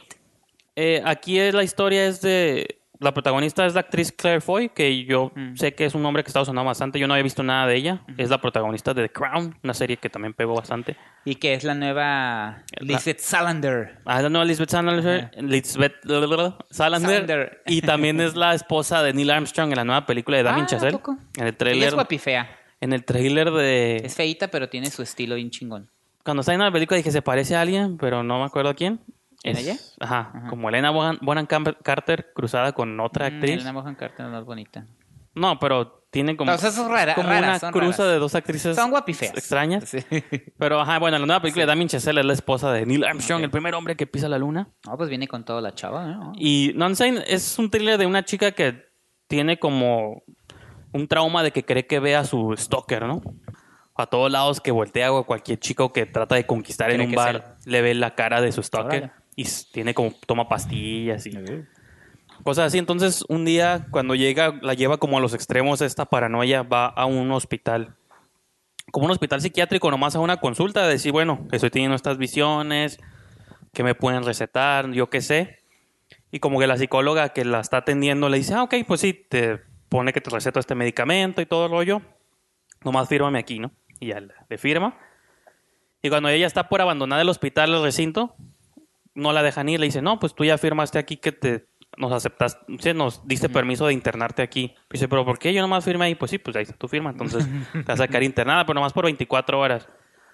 Dice, pero no, tengo que regresar a mi trabajo, y mi casa, mi familia. No, pues lo siento, tú nos diste permiso, no te podemos dejar ir. Entonces se queda ahí como primero por 24 horas, pero luego pasa el día y no, eran 48. Y luego, no, bueno, tienes que estar aquí en revisión por 7 días y que ya lo hablamos con tu seguro. Y, y de algún modo como que te empiezan a dar a entender que, que es algo que hacen muchos los institutos, los institutos psiquiátricos allá, de que con tal de estarte bajando lana a ti y a tu Ah, aseguranza, te mantienen ahí para Sí, poderte sí. estar sacando lana y tomo, pues, Pues eh. dicen que la industria farmacéutica de algún modo te Ajá. mantiene drogados. Y que cómo compruebas, porque pues estás loquito, Ah, estás en un en hospital Estados Unidos sobre psiquiátrico. todo. Ajá. Entonces va como por ahí la cosa de que ella pues está alegando de que yo estoy bien, estoy sana, no tengo nada, pero se sigue imaginando a su stalker que, se Ah, ok. apare- que es uno de los enfermeros. enfermeros. de ahí. Entonces la película te quiere poner, de hecho el tagline de la película es está o no está, ¿no? Como loca, ¿no? Yo creo que Ah, nomás dice is she or is she not, ¿no? Como dándote a entender de que está loca o no está loca.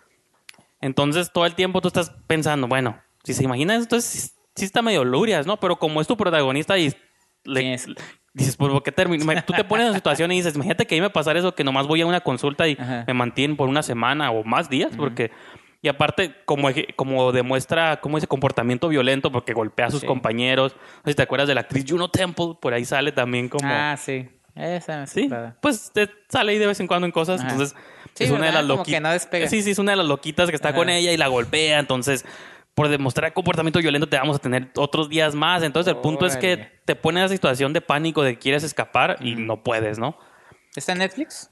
Este, en México no, pero Ok. creo que en Estados Unidos sí, y también la pueden ver en otros, pues en otros medios. Ah, es que usted sí todavía colecciona películas. Pero, este, creo que en lo que le sirve a su beneficio el formato de iPhone es en lo claustrofóbico y como todo se Sí, ve pues puedes como video, como todo se ve como video caserón, si sientes que estás viendo como hasta un documento, un documento de alguien enloqueciendo. Es como dicen, la libertad que te dan las nuevas tecnologías Bueno, sí, para ajá. jugar con sí, la en técnica, movimientos, ¿no? pero creo que en la, la narrativa, en, en pues. textura te ayuda porque sientes que estuvieras viendo el video de alguien que se está enloqueciendo Ah, poco ok. a poco y se ve hasta como cámara de seguridad. O sea, tiene un look Sí, muy sí. particular que creo que Soderbergh explota muy, muy bien.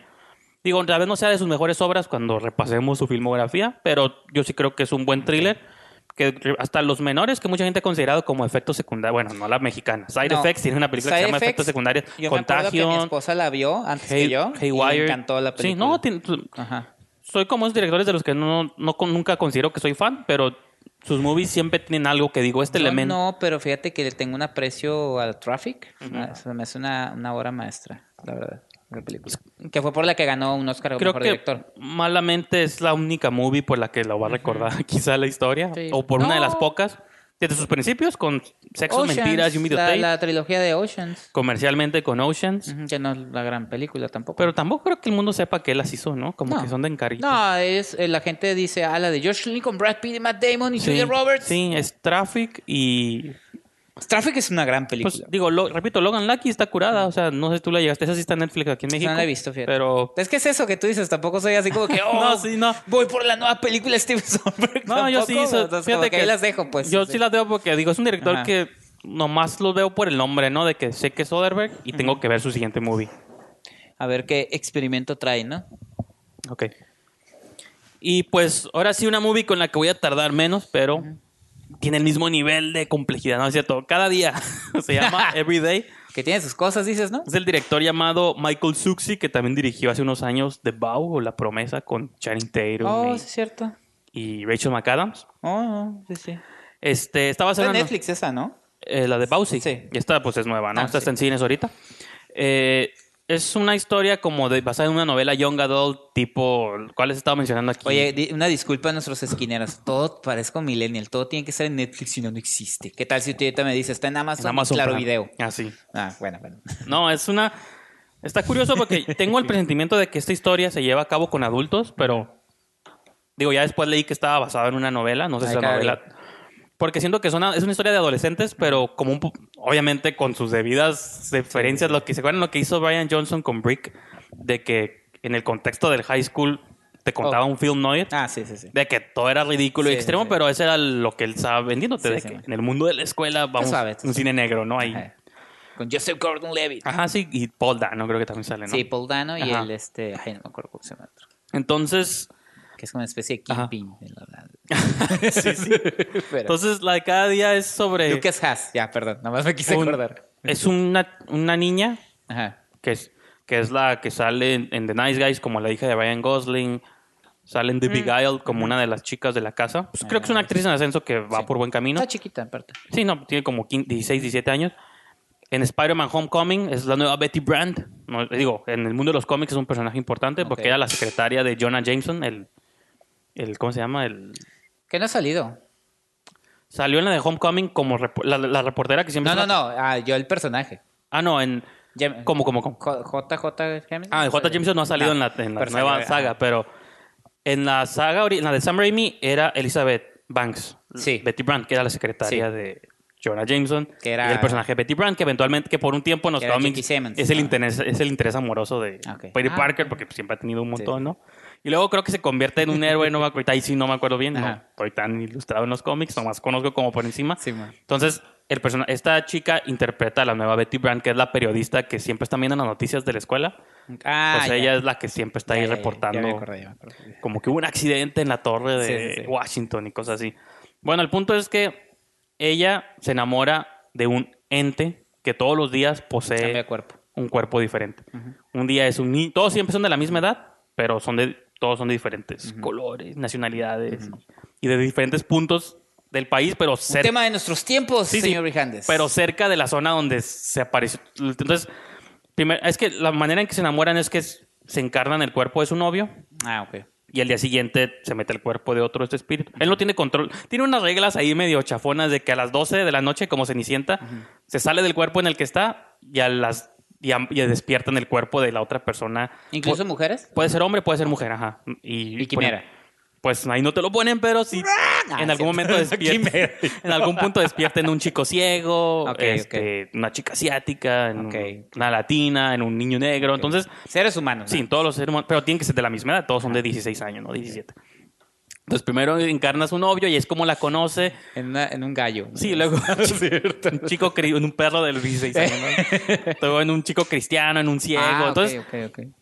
como que más bien el ente este se enamora de ella y la está buscando pues para tener una relación con ella. Y ella como que se empieza a dar cuenta que es más atento a esa Ajá. cosa que su novio de la vida real, que es como un douchebag, un jock, Ajá, así que no está jugando fútbol americano. Ah, cosas. un popular. Entonces, pero toda la movie se trata de darse cuenta cómo va- van a hacer que funcione esa relación, de que hoy eres tú y en la escuela me ven con este chico y mañana la siguiente me ven con una niña y todo, oye, la slut le empiezan a llamar Ah, porque todos los días la Sí, ven con una persona oh, diferente. mira, pues está Entonces- interesante la, Sí, pero la ejecución, no creo, ¿verdad?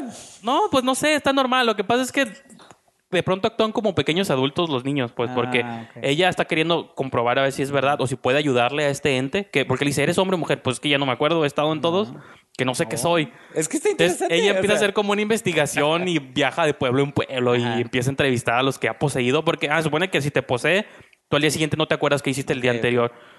Sí. Porque a un niño lo cachan porque le rompe el vidrio del carro, le rompen el vidrio del carro por X y el día siguiente lo regañan al niño, oye, ¿por qué? Y no se acuerda. No, te llevaste el carro. Pues es que no sé. Estuve poseído por... Ah, es el niño cristiano, entonces estuve poseído por Satán. Y empieza a, salir, Pazuzu. empieza a salir las noticias de que fue poseído y Ah, que órale, órale. poseído lo llevó, lo hizo que manejara a otro se- condado. y suena súper bien, ¿eh? La quiero ver. Pues sí, la o sea, quiero ver. creo que es inofensiva, pero tiene suficiente. Yo puse en Pues mi la quote- premisa está Yo lo puse en mi quote de Letterboxd. Es suficiente, tiene suficientes elementos extraños o de sci-fi que Pa' pasarla un buen no rato, te ha ¿no? no te hace pasar más rato. Ok. pero y conforme empiezan a revelarse cómo funciona y cómo pueden resolverlo, Ajá. pues y que al final el mensajillo pues es El ese niño de que cristiano es el que dice que lo poseyó Satán. ah sí sí sí, obvio. sí, pero digo, sí pero hay diferentes Sí, personajes No, pues, no, ¿no? pero bueno. O sea hay un punto donde posee como una chica latina y siempre. Sí. Cosas malas, pero eso. Pero bueno. o sea en un momento posee una chica latina y es como oh nunca he besado a una mujer pero pues Ah. eres tú entonces Ajá. y ya te Ya. ponen el beso entonces Inclusión, inclusión. no y luego en un momento posee bien, a una. A chica que es una chica bien. que está a punto de suicidarse entonces Mm. la protagonista le dice, no, pues ahora no, no estés conmigo. Trata de hacer algo por cambiarle la vida a la persona que estás poseído. Entonces, Ok. Pues ahí está, digo, maneja cosas un poco cliché, otras no tanto. Al final, quizá, ya que vas sabes hacia dónde va o cuáles son las reglas del mundo, ya se ve un poco predecible. Pero creo que si te interesa por la pura, Lo absurdo de la Lo voy a ver premisa, con mi esposa. pues sí, pues es una movie que pueden ver. Pero, digo... Que pues- luego me gusta tener esa actividad con mi esposa porque eh, ella tiene. eh, también se bien. Las de terror casi no, porque sí le dan miedo. Ajá. Pero sí con ella me siento ver acción y todo eso. Pero luego esas películas mm, está padre eh, porque luego está otra otra sensibilidad, otra visión desde el punto de vista de ella que a lo Sí. mejor te fijas, que me pasó ahorita en Ocean's 8, Sí. cosas que a lo mejor yo no yo no detecto, Ujú. pero ves pues, cómo el público reacciona diferente a, a- otras Y propuestas. fíjate, ¿no? digo, son, de- todo mundo tiene sus gustos culpables. Y así como siempre digo el horror, yo siempre veo de pronto estas películas de para Ajá. niñas, que les llamo yo. Sí, sí, sí. Hace unas semanas es hablaba... como yo veo cine mexicano Sí. y luego veo películas de acción tipo Van Damme. Entonces, Hace unas semanas hablaba de, Ah. Mid- de, Mid- de la de Midnight Sun, que siento que esa Ah, movie sí. era más una ABC. Con Patrick Schwarzenegger. Creo que esta movie tiene todavía un poquito, este... La premisa está suficiente genial. ¿eh? premisa extraña Ajá. como para... Original. sorprender Aquí un sí aplicaría poquito. el original. ¿eh? Ahí fíjate que uno de los niños que posee el Ajá. espíritu este es el amigo de Spider-Man, el gordito. El, ¿A poco? Órale. no me acuerdo cómo se llama el No, no me personaje. Sí, sí, pero está súper chistoso. Entonces, porque ella se saca de onda como, sí, lo siento, me apoderé de un chico gordo, le dice, no sé. pero el que no tiene control de los cuerpos que posee, Ah, ¿no? Entonces- ¿no? Entonces, está Ok. chistoso porque también creo que el mensajillo ahí adolescente es eso de que no juzgas por las apariencias, Ajá. cada día es un día nuevo para conocer a alguien diferente, ¿no? Entonces, o hoy en día que dicen, eh, te enamoras, eh, sí, sí. déjate tu hombre, mujer, te enamoras Pues de sí. la persona. Pues sí, creo que por ahí va el, mensaje. persona, el ¿no? mensaje de que Ajá.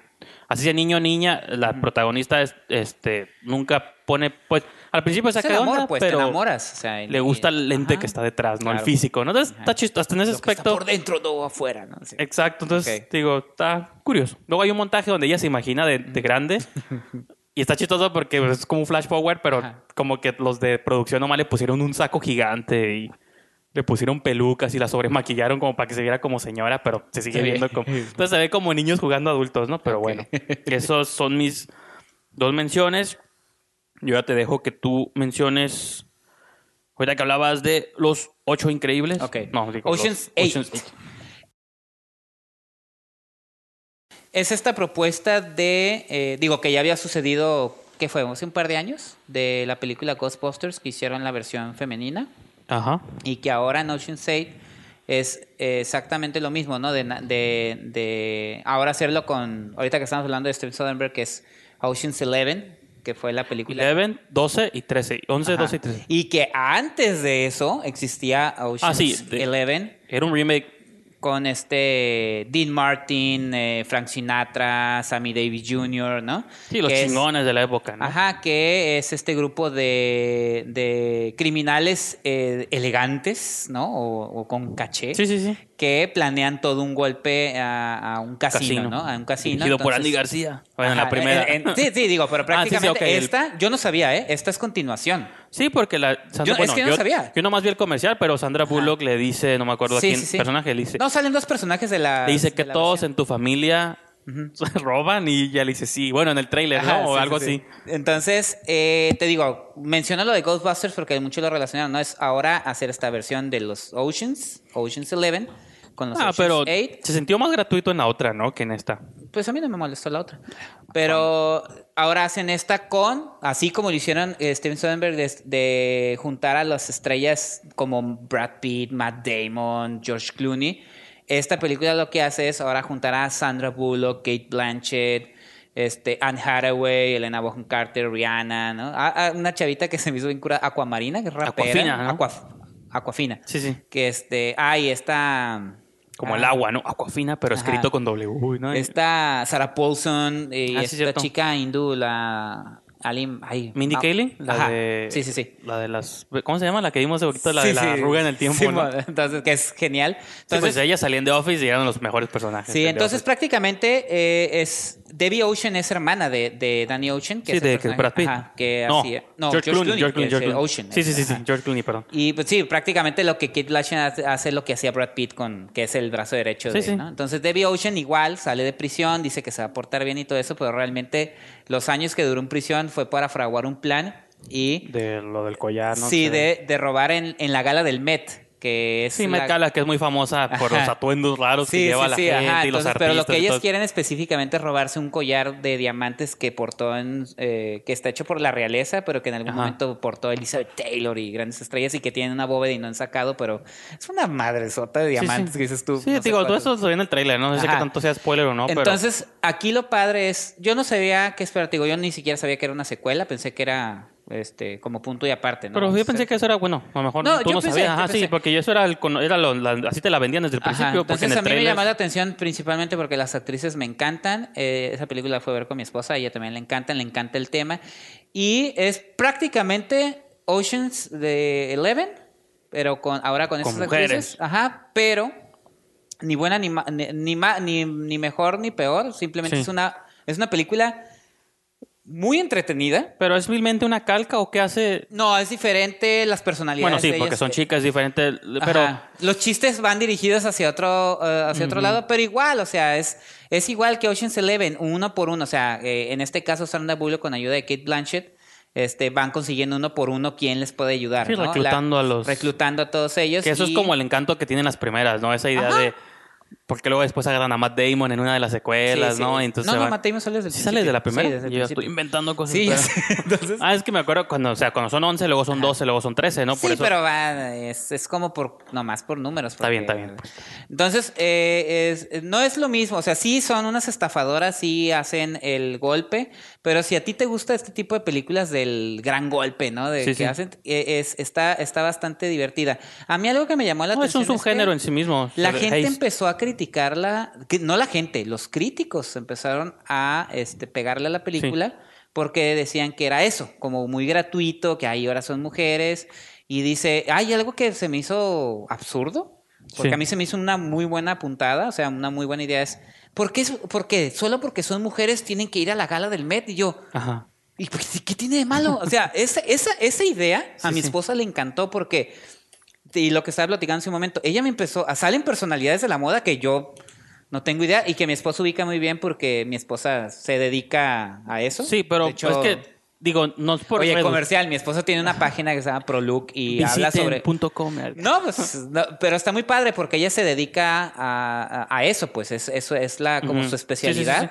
Y se me hizo muy padre porque eh, ahora sí que yo estaba en la vil pendeja, ¿no? De que, de que, ¿quién es? ¿Quién es? ¿Quién es? Y mi esposa me dijo, ah, fulano, ah, sutano. Y dice, ese, esa, esa idea. Tú sigo sin saber quiénes son, pero ok. No, hay unos que se ubico porque Sí, con sí. ella a veces veo el Sí, Met. Gala que ella lo ve, entonces se me hizo muy... Pues, está chistoso. No, no, está bien. No, pero me Está refiero... Pero hay, un- espérame, hay un chiste muy padre que hace esta actriz, la de la roga en el tiempo. ¿Cómo se llama? Mindy. Kaling. Mindy Kaling que dice, y si mejor nomás vamos, sea, como que hacemos de mejor, y si mejor vamos y vemos acá todo el Sí, sí, show, no. Porque está padre, En lugar entonces... de robar, ¿no?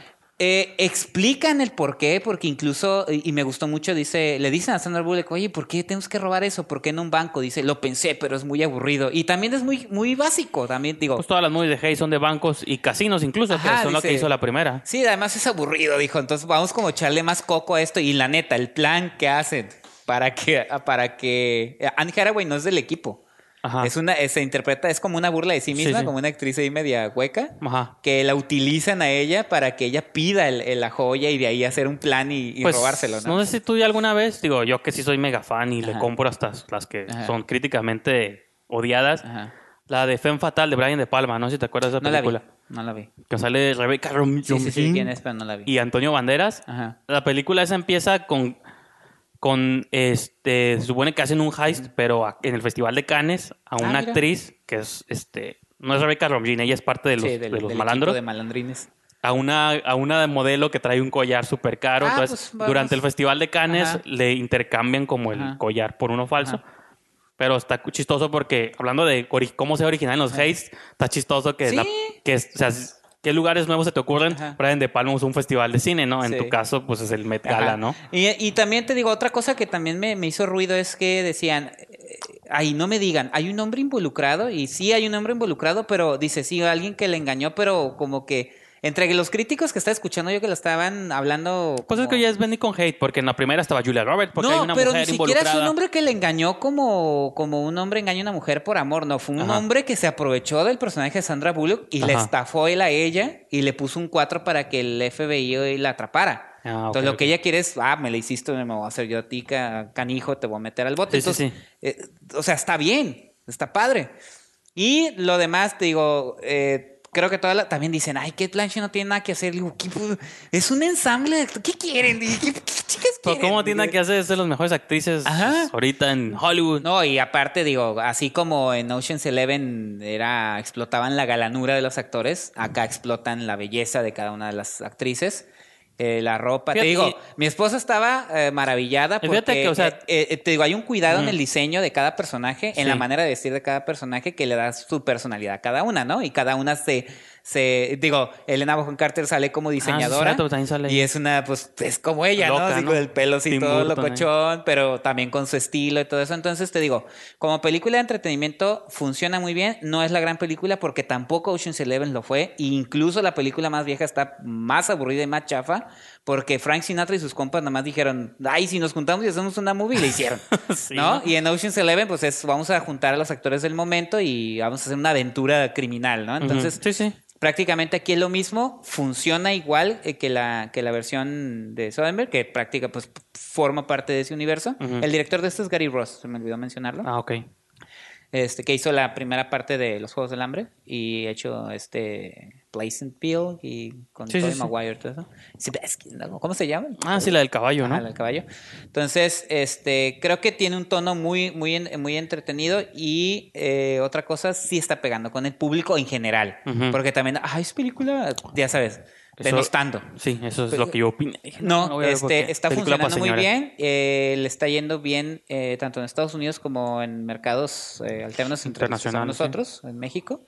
Entonces te comprueba, que es lo que mencionaba hace un momento, te comprueba que este, estas actrices que son realmente estrellas que- te pueden sostener sí. una película, eh, hacerla este, eh, pues, económicamente exitosa sí. y este, eh, como película bastante divertida. ¿no? Wonder hizo- Woman vino a cambiar todo. No, pero fíjate Digo, que... no se me hizo así como que, oh, este, la genialidad, pero me la pasé bien. Por eso, pero a veces es eso de que, que el mundo es injusto. Digo, yo no la he visto, obviamente, pero de que es a una movie de puros hombres o algo, sí le puedo aceptar que no sea buena, porque ah, no importa. Exacto. una- pero esta nomás porque es mujeres, es como si hubieran cometido doble crimen, ¿no? Exactamente. Así la, Puras está- mujeres así la están tratando los críticos. No, y fíjate que yo sí siento que esta, esta no había tanta bronca o no era porque Ghostbusters creo que Sí. cometió, Sí, repito, entiendo, sin haberla visto Ghostbusters, cometió dos crímenes. Una era de entrada la marca Ghostbusters y decir, ¿cómo me estás? Es una película muy adorada por el mundo, como dices tú, los Ocean's Eleven existen, pero nadie las tiene en sus top 10 de la Son historia. películas divertidas. O si ustedes más. la tienen en su top 10, disculpen, pero son movies que nadie... Son para pasarla bien. Sí, por eso, o sea, Ajá. no son un clásico como Ghostbusters, es un clásico del cine de los ochentas, pues, ¿cómo lo tocas? Y yo ni siquiera pondría tanto lo de cambiar los géneros, sino de que ni siquiera era continuación ni secuela. Por mucho tiempo se Eso, especuló sí. de que Ghostbusters, a la hija de alguno de ellos, Ah, iba a que era el guion de Max Landis. iba a ser como la nueva, el nuevo, parte del nuevo crew, ¿no? De los Ghostbusters. Pero no, aquí casteaste a Bill Murray y a todos los originales, pero los metías en papeles terciarios ahí. Exactamente. manejando. Y sin sentido. A pesar de que a mí no me molestó No, Ghostbusters. por eso, pero siento que ahí había más cosas que arruinar Sí. que en este caso. Y otra cosa que se está planeando una trilogía, dicen, porque por eso se llama ¿Ocean's Ocean's Eight? 8. Sí, porque porque va a salir and 9 ten. y 10. Ajá. Y a 11, 12 y 13 ya son Ajá. las que ya existen. Entonces, Ok. pues, Bueno, que no. bueno, no se ha hecho. ni No, no es precuela, es continuación. Ah, sí, cierto. Bueno, pero, Que ahí hay, bueno, no voy a dar un dato que dicen casi al principio. pero para que haya. La hicieron para que más bien haya 8, 9 y 10, pues una trilogía. No, No, y, y precuelas, está pero. padre porque la, te digo, hasta, hasta incluso los personajes de la, hay dos personajes que hablan de la primera, de la, Spoiler. de la versión de George Clooney, Sí, sí. eh, están justificados. Están, está, o sea, todo está así como armado Sí, sí. pa- para que funcione bien, te digo. Entonces, ahí está la, es, es recomendación. Ocean's 8, la verdad, sí está bastante, eh, te digo, y tiene chistes. Ese chiste se me hizo muy padre porque dijo, oigan, chicas, y si mejor nomás vemos el evento y ya no robamos nada. Fíjate que creo que eso está en el tráiler, así que ya lo arruinaron el buen chiste. Ah, bueno. Pero hay más chistes. Lo recuerdo, creo que. Ajá, entonces, este, siempre también como que, te digo, sí hay una actitud de desdén, de como de, de por parte de la crítica, pero creo que no está justificada. Entonces, Ocean's 8 de Gary Ross con estas grandes actrices, vale la pena y yo sí me, yo sí veo la segunda parte, la verdad. sí está bastante divertido. Pues tal vez la vea el fin de semana porque Ajá. no va a salir nada para mí, así que Como no, el habitante género. todavía queda pendiente. Género. Entonces, señor Brijandes, llegó el momento esperado por usted, hablar de género Pues y de buen, buen cine Pues, de género. Creo que también por usted, ¿no? Yo creo que vamos a tener que hacer un Sí. programa especial o van a tener que chutarse este maratón de tres horas porque creo que hay mucho que decir, mucho que comentar. Digo, yo acabo de subir un texto a la página, no Sí. sé si lo hayan leído o no, pero digo, para cuando escuchen este programa Sí, ya debe sí. tener un Es par de días. análisis que aparece ahí en la página. que es sobre la película Hereditary y pues o El legado del diablo con versión en español. Es una película de terror que hace mucho no veíamos una así, o no sé cuál recuerdes tú recién. O sea, habíamos visto buenas películas de terror. Ajá, The se, ha- se habla mucho de este segundo, bueno, este sepa que renacimiento del cine de horror Pero en los últimos años. que tú explicaras un poquito eso. Digo, viene en el texto, pero también, o sea, eso que acabas de decir. Hemos visto buenas películas de terror dentro de este terror como arty. No me gusta decir eso porque yo como fan del género Ajá. creo que todos los años siempre ha habido buenas películas de terror, hasta en los años muertos, por así decirlo. O sea, si no eran los franceses con sus mártires, aquí en Estados Unidos con Trick or Treat, que es una O movie el J-Horror, ¿no? O sea, yo creo que siempre ha habido.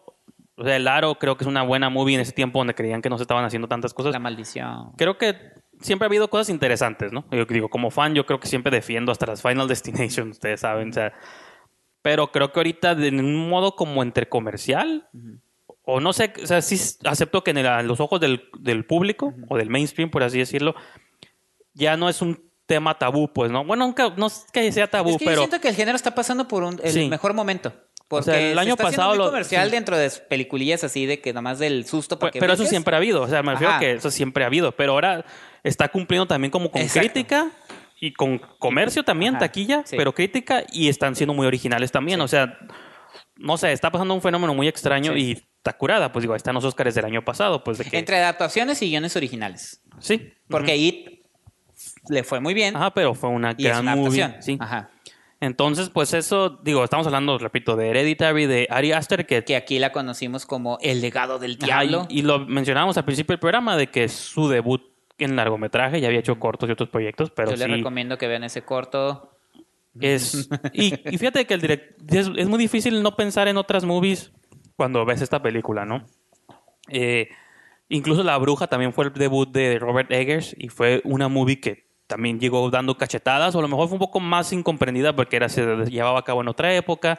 Mucha gente pues ya está aburrida porque no me interesan los, los puritanos, ¿no? Que llegaron a Estados Unidos y cosas así, pero sí, este, creo que es parte como de esta nueva ola y creo que Hereditary desde que se estuvo estrenando a principios de este año, del 2018 en festivales, estuvo en Sundance, estuvo en South by Southwest, no sé, no recuerdo si estuvo en Cannes o no, pero sí estuvo. No, creo que no. estuvo- Pero aquí lo curioso fue que el, el, eh, cuando uno esperaría que luego salen de Sitges estas Ajá, películas sí, sí. de los de los festivales de género, su estreno fue en Sundance, que es, un- es eh, ah, e- e- ese festival está abierto eh, Sí, a todos los géneros, pero tienen su géneros. sección Midnight.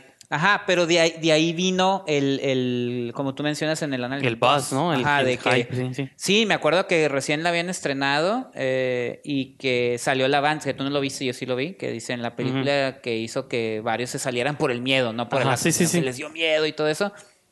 Y a mí me llamó mucho la atención por la simple y sencilla razón de que la actriz principal es Toni Collette. Mi Toni Collette me encanta, entonces dije yo, oh, Toni Collette viene. Porque ya la estaba viendo como pa- papeles secundarios y luego de repente ahí en Ah, sí. Triple X de Return of Thunder Ah, sí, Cage cierto, ¿ah? y todas esas cosas. Entonces verla en una película que estaba como la crítica y eh, la prensa estaba alabando, dije, ah, órale, qué chingón. Pero que eso también puede El funcionar. avance está muy padre, No, y ¿eh? que eso- El no, ya lo, ya lo he estado viendo, porque cuando estoy, chido. estoy viendo reviews y ya lo meten y ya... Ajá. Por ejemplo, fíjate que algo del... Yo no había visto el tráiler, pero había visto una imagen de que sí era medio spoiler de alguien en flamas. Por eso ah, también sí. No, creo que no estaba suave que a mí lo se me hizo un pusieran. buen avance porque no spoilereaba. Yo estaba... Pero hay un momento donde ya lo ves venir y ya sabes que ese momento de las flamas, porque lo viste en el trailer Ah, bueno, o viste sí. el fotograma, yo que vi la Sí, imagen dije, ah, pues alguien se va a quemar, no se ha quemado nadie, ya se va a acabar la movie, nadie se ha quemado, este personaje es el que se va a quemar, ¿no? Oh, no, no.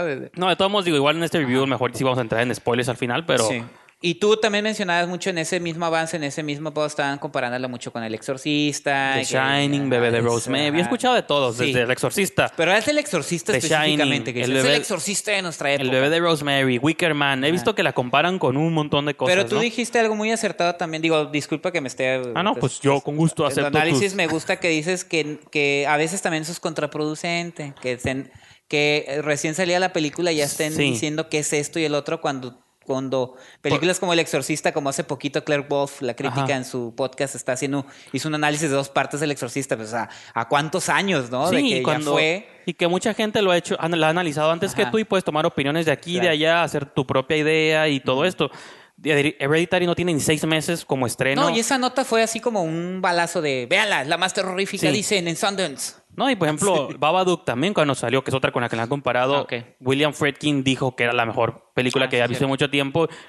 Y El de ahí mucha gente se colgó y si el dir- director del exorcista está diciendo que tu película entonces debe estar súper... que. Babadook es muy buena, pero habrá gente que también diga, ay, pues drama y familiar y Ajá, una mamá vieja loca histérica. Entonces, pero es parte de esa nueva ola, ¿no? Te repito, de todo esto, feo, ¿no? de todo lo que está haciendo el horror donde juegas como... Y lo que tienen en común todas estas movies, eso también lo mencioné un poquito, es... Todas son, hasta The Shining, porque digo, he estado escuchando gente que la compara con The Shining, todas son sobre familias o de alguna especie Bueno, de sí, familia y cómo se están desintegrando desde adentro, pero no por culpa de ellos tanto, sino porque hay un una presencia extra que está ahí. O también porque no lo dicen.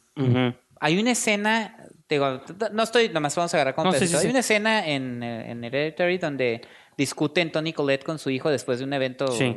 bastante eh, trágico. Ajá. eh, donde es- explotan. ¿Por, por qué? Porque no se dicen las cosas. dice, porque nadie toma la responsabilidad de decir Y es muy- y hacer y no sé qué. Entonces, eso es, eso es algo que regularmente pasa en las familias. Porque ¿qué familias eh, dicen? Ay, es que mi familia es disfuncional. Sí, sí. todas. Pues sí, de, de que A lo mejor algunos somos más comunicativos que Ajá. otros. Por decir, yo tengo la ventaja de que con mis, yo me he peleado con mis hermanos, con mi mamá, pero llega el momento en que nos sentamos y dicen, ok, discúlpame, me pasé Sí, de no. lanza, ya no. Pero hay familias que no, que, que se quedan todo, todo eh, este, guardado hasta que llega un momento que explotan y pues dices tú, no, no. No, es y el así". problema que en Hereditary el, el tema a tratar eso es la muerte de, un- de la familia, de un integrante Sí. mega importante de la familia. Entonces es a lo que... Eso lo puedes decir, ¿eh? Ah, no, es sí, no, digo, me repito, o sea, vamos a mencionar muchas cosas que a lo mejor son Si spoilers, quieres decir pero más o menos de qué trata o... Eh, no me acuerdo si fue en el podcast de Clark Wolf o alguien, eh, o lo escuché en otro lugar. No, yo te digo. Dice no. de que la, usualmente las películas empiezan en nivel cero y conforme avanzan van 1, 2, 3, 4 y terminan en un 10, ¿no? Ajá. Y está chistoso porque dice esta película empieza en nivel 9 y de ahí te lleva como Creo que fue hasta... Claire Wolf, sí. O sea, de que, desde que la película empieza ya está lidiando con la muerte de la alguien abuela, importante. ¿no? De la señora, o sea, la mamá de Tony Colette, que es la abuela de los niños. Es una familia de cuatro, papá, mamá, niño y niña, ¿no? O Fue adolesc- adolescente, adolescente y y niña ¿no? preadolescente. Entonces, desde la que la película empieza ya estás teniendo, o sea, las primeras imágenes es Gabriel Byrne, que es el papá, llevándole el traje al hijo porque... Para el lo va- velorio. Sí, yo la vi dos veces la película, entonces la tengo todavía y parte es una movie que no se te olvida fácilmente. Sí. Te están, van yendo al, fe- al velorio y la mamá, y se van revelando cosas, pues te van revelando qué implicaba la señora, qué cosas raras tenía, que la mamá cree que la, se, la, se le aparece ahí en un rincón. Entonces, la movie ya te está metiendo en esto, pero una de las cosas que yo traté de abordar en mi, en mi texto es de que la movie te engaña creyendo que vas a ver una película de terror, pero te está hundiendo en un drama, pues, y de algún modo eso te baja como las defensas porque si yo no estaba preparado para que me metieras en esta situación, pues yo estoy sufriendo con la familia. Claro. Luego pasa este evento de la muerte de la niña, repito, pues esto ya es spoiler, pero pasa como a los 30, 40 minutos. La película creo que también lo que hace mucho al principio es que no sabes por dónde se va a ir, ¿no? Por un lado, me digo, cuando la vi la segunda vez noté mucho este elemento de que la película se enfoca mucho en eh, Peter, el adolescente, Ah, sí. cómo le gusta, un- le gusta una chica de la escuela y va a una fiesta nomás para conquistar, bueno, para hablar con ella.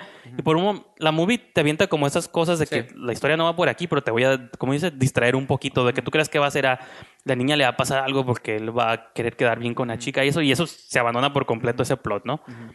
Entonces, ah, como que te avienta estas cosas y tú, como ves a la niña que es un poco extraña, su fisionomía, Físicamente es extraña y su actitud es más extraña. crees que la película, "Ah, la ni- esa niña va a hacer algo, sabe algo, y pum, me la matas a los 40 minutos. ¿Cómo hace el sonido? Ah, Y dices, ah, ok, me mataste al personaje que yo creía que iba. Digo, sí, luego se revela que sí te contenía, pero.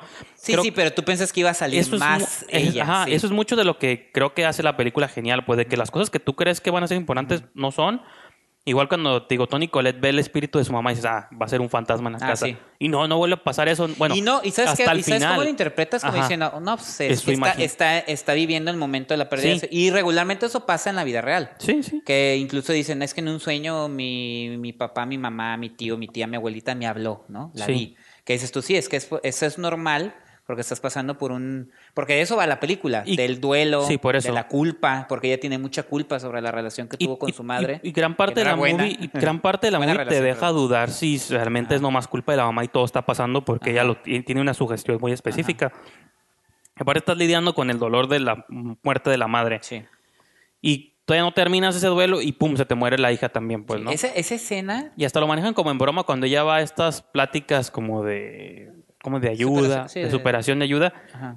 O sea, vuelve, va y luego, como tengo que ir otra vez, pero ya no hablar de mi mamá, tengo que ir a hablar de mi hija. No, al terminar no entrando, ¿no? Y donde se Sí. encuentra esta doñita rara y todo. Que es esta... ¿Cómo se Sí, llama la actriz Sandout. Sí, que a mí me encanta. Digo, a mí me encanta, la tengo Ajá. muy presente porque ella es una de las villanas de Handmaid's Tale, que es la tía Lidia, Aunt. Lidia. Sí, sí. Que es un personaje. Esa señora está súper curada Sí, es porque muy- así como te puede dar un sí, sí. rostro de una señora dulce, normal, Acá. de repente, no, de repente también en la película cambia la mirada y en Handmaid's sí. Tale es el chamuco con macana.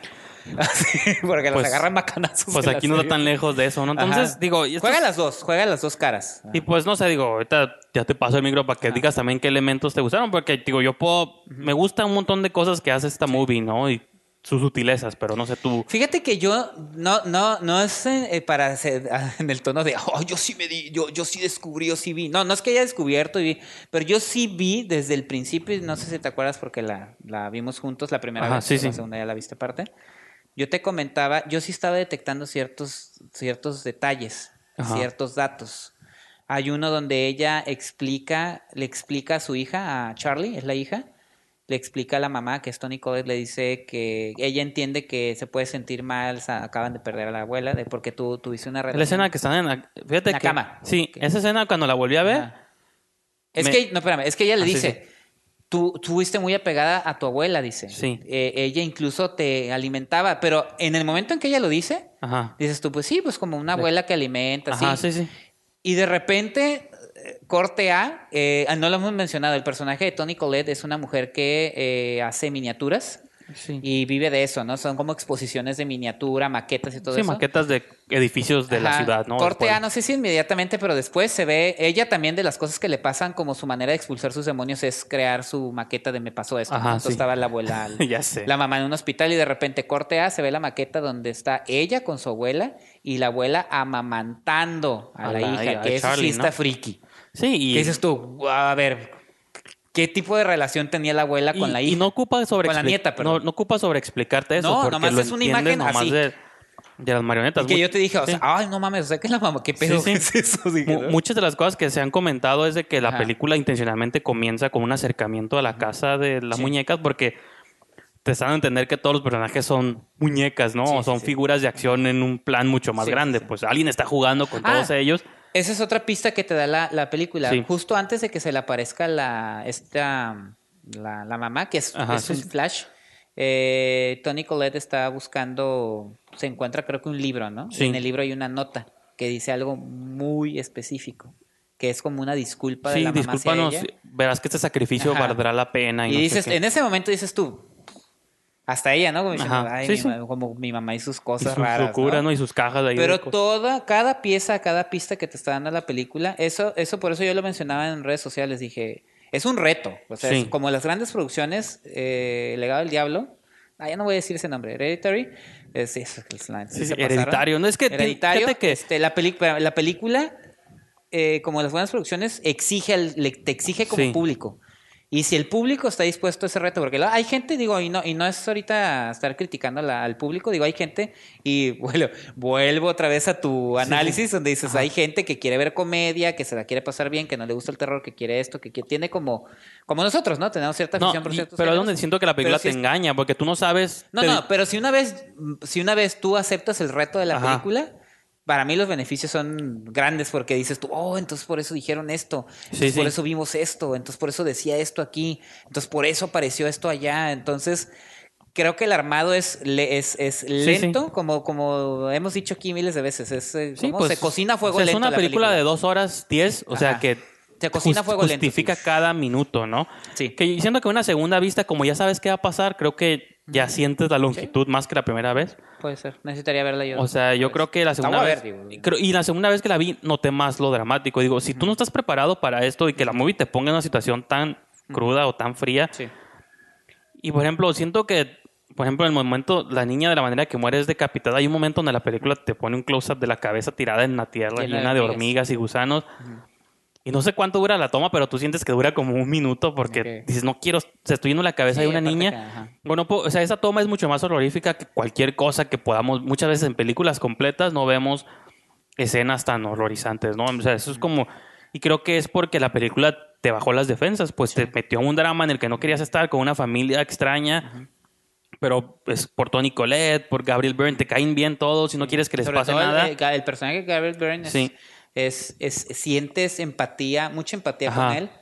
Porque a lo mejor no es el protagonista, pero es, No, un, no. es un personaje que está ahí tratando de entender lo Y que está pasando y le cuesta trabajo porque Y evitar llega que un la- momento donde dices, Sí, sí. oye, mi esposa se las, ya se le están yendo las cabras al monte, ¿no? Ya. Y, y evitar ¿Cómo que la hago? familia se caiga, pues no es el que es la goma que tiene que mantener que la Ajá. casa no se caiga. Y repito, otra cosa inteligente que hace la movie es que por como dos tercios de película tú dices, bueno, esto es nomás, todo está en la mente de la mamá, ¿no? Ah, sí, que dijimos tú, no, pues eso puede Y ser creo que de- también eso puede ser lo divisorio en muchas partes, muchos del público, porque mucha gente puede decir, bueno, si hubiera sido un drama nomás, pero ya al final me tenían que haber metido ahí sus leyendas y demonios y apariciones. Paimon.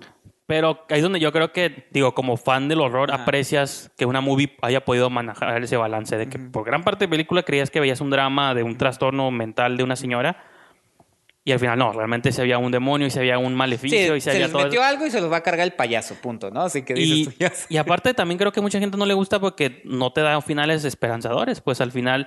Sí, ah, exacto. Eso qué bueno que le dices. No es la familia que pudo vencer al mal, sino es la familia que se la cargó la fregada. nadie salva el día. Y eso sí lo dice Claire Wolf. Dice, llega el momento donde dices tú, todos se van a morir. Sí, De algún otro modo todos se van a morir. y cuesta trabajo aceptar eso. porque pues, están condenados a... Eso, Exacto. eso es su, su herencia. Estar condenados Ajá. a algo que la abuela atrajo, ¿no? O sea, pues a uno... ¿Qué era? El, Sí, pues el dios uno, de los, no, uno de los ocho Uno de los dioses del infierno, ¿no? generales del infierno. Ajá, no sé los ocho dioses del infierno, Sí, ¿no? sí. Paimon. Entonces... Y Otra cosa que también te digo, y, y- y- y, ah, eh, hablando un poquito del director Ari Aster, que este, pues tú también escuchaste la entrevista que le hizo Mick Garris en, en Ajá, este, sí, Postmortem, en el podcast de Blumhouse, por cierto. Este, ¿sabes eh, cuáles son como los gustos de este director, no? Dice, te habla quiénes son sus influencias, se te habla de nombres de directores como mencionó muchas veces hasta Peter Granaway. Peter Granaway, la del cocinero, el Ajá, ladrón, sí, la sí, amante. sí. Que no es horror, como dijo Yo nunca visto esa película, pero sé te sientes sí, sí. incómodo. Entonces, eh, eh, Mike Lee también mencionó mucho. Ah, Al que sí. más mencionó fue Peter Granaway, Ron Polanski, obviamente. Kubrick, ¿no? Que mencionaron. Es que hace El unos episodios te mencioné lo que dijeron de, de, de Shining, Ajá. que era una gran película de Kubrick, pero no es una adaptación de Stephen King. sí. Pero te das cuenta cuáles son las influencias. También ha mencionado casi al final a Haneke.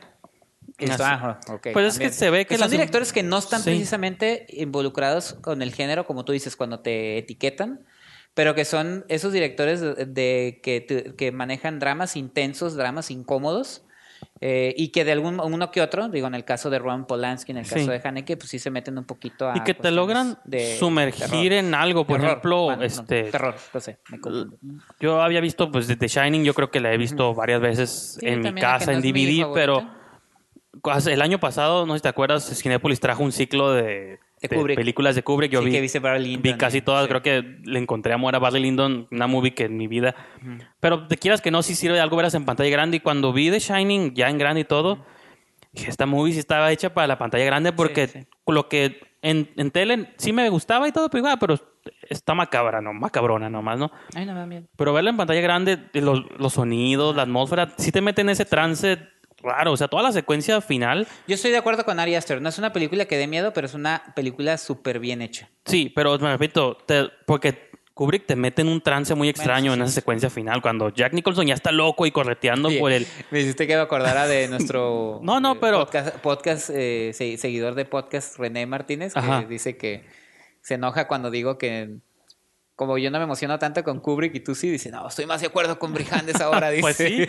No, No, pues, pero sí me gusta, sí me gusta. No, y que él no era un director de horror tampoco, o sea, llegó No, era, a- pues hizo cine de, de, época, hizo cine de guerra, hizo eh, la adaptación de Stephen King, Dramas psicosexuales, ficción, ¿no? Acá. Dramas psicosexuales, con sí, ojos sí. encerrados, ¿no? Hizo eh, de, de, de asaltos, hizo de asaltos. Sí, sí, sí. ajá, entonces, Ah, pues sí, de las primeras movies, ¿no? Espartaco también, cine Ah, épico, ¿no? entonces, dentro eh, de todo. Creo que eso es lo que mencionaba al principio del programa, que Ari Aster, según él, tampoco quiere encasillarse en el género.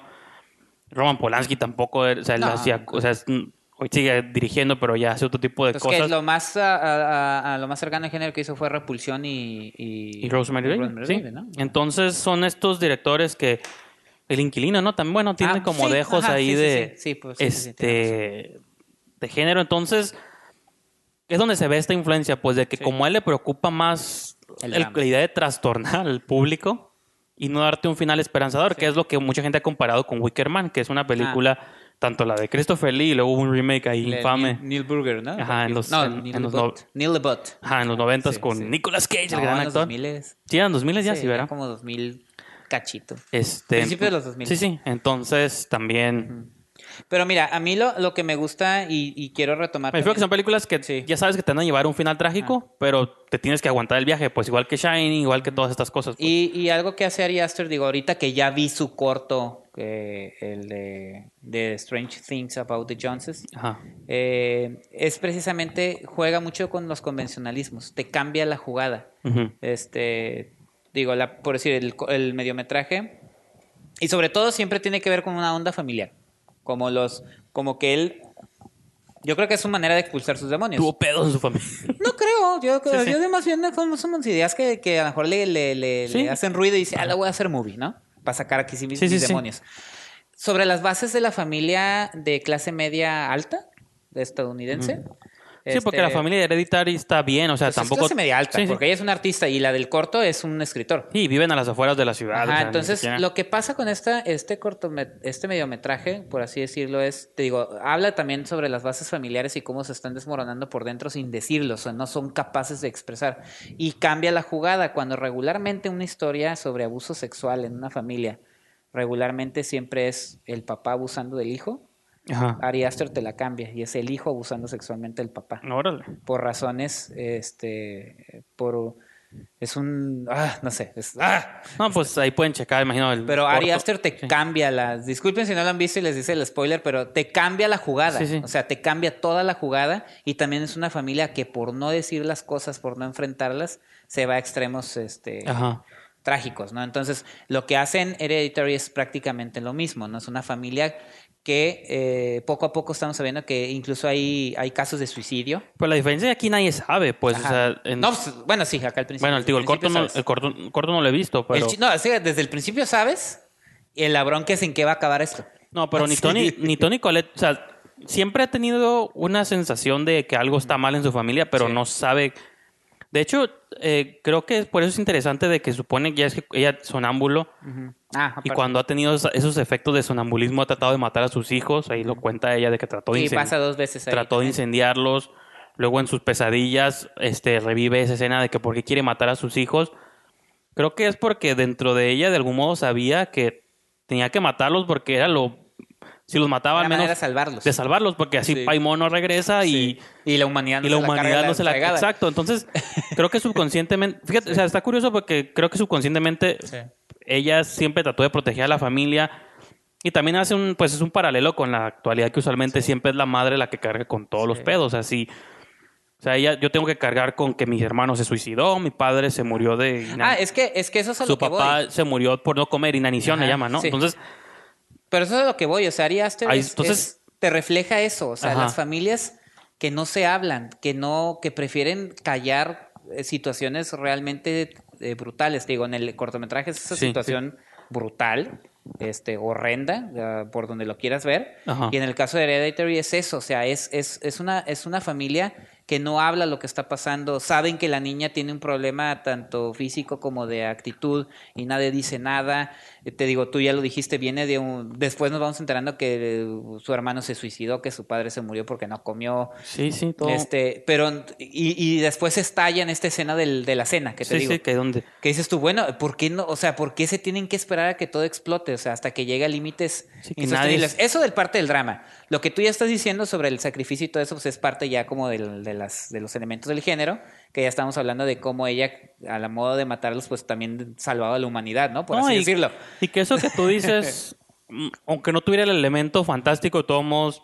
No, el corto no lo tiene, es un drama. No, pero, ajá, pero por ejemplo, la, este la- película Ajá. los tiene, pero de todos modos, si no los tuviera, como dices tú, la familia tenía que haber encontrado la manera de comunicarse, como de poderse explicar todas estas broncas. Sí.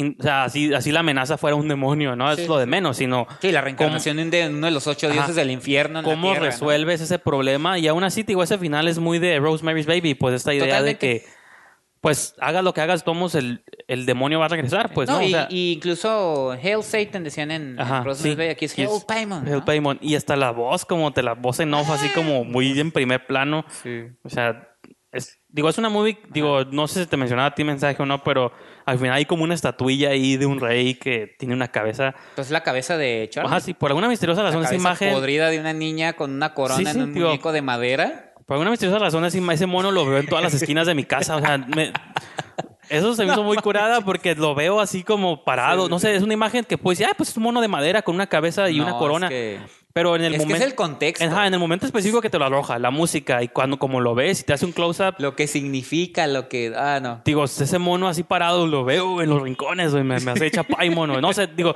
y que una, y creo que no es porque sea la imagen, repito, más impactante que haya visto, sino porque en el momento que la ves, en el momento que la película te mete en ese trance, pues ya cualquier, hasta una voz en off, ese Hail Paimon, y hombres desnudos, o sea, está curada porque ves gente Hombres encuerada. en las sombras riéndose de manera Ajá, ves. demoníaca. Cuando Así. estás ya ahí, ves hombres y mujeres encuerados y ya Y te da... riéndose de manera Sí, sí. demoníaca. Y, o sea. y ya te da miedo porque dices, ay, cabrón, ¿qué, qué está pasando? ¿Dónde me estás llevando, película? y digo, pues sé que a lo mejor no mucha gente no le vamos a hacer cambiar de opinión, va a tener siguiendo el hate que Claro. tenga, pero eh, es muy pr- temprano para ponerla en estas obras maestras, pero yo sí creo que es una de las mejores películas de horror que hemos visto en mucho tiempo. Yo creo que sí, porque también lo decía eh, Claire Wolf en, en el, en el... eh, Ella hace un podcast especial del exorcista Sí, sí. que habla de que cómo, cómo esta película, digo, obviamente la vemos a la distancia y ya la vemos como la obra maestra que es, justamente lo que tú decías, pero ¿por qué se convierten en eso, en eso diferente? Es porque, repito, rompe los convencionalismos. O sea, el exorcista igual, William Ajá. Franklin lo dice, es un drama, no es terror. Sí, que no le gusta decir que hizo una Ah, muy sí, pero estamos viendo una posesión demoníaca, pero bueno. Entonces, es, es eso, pues, es, es como tú... Ah, y lo dice, lo dice Ari Aster con. Nick dice... Sí.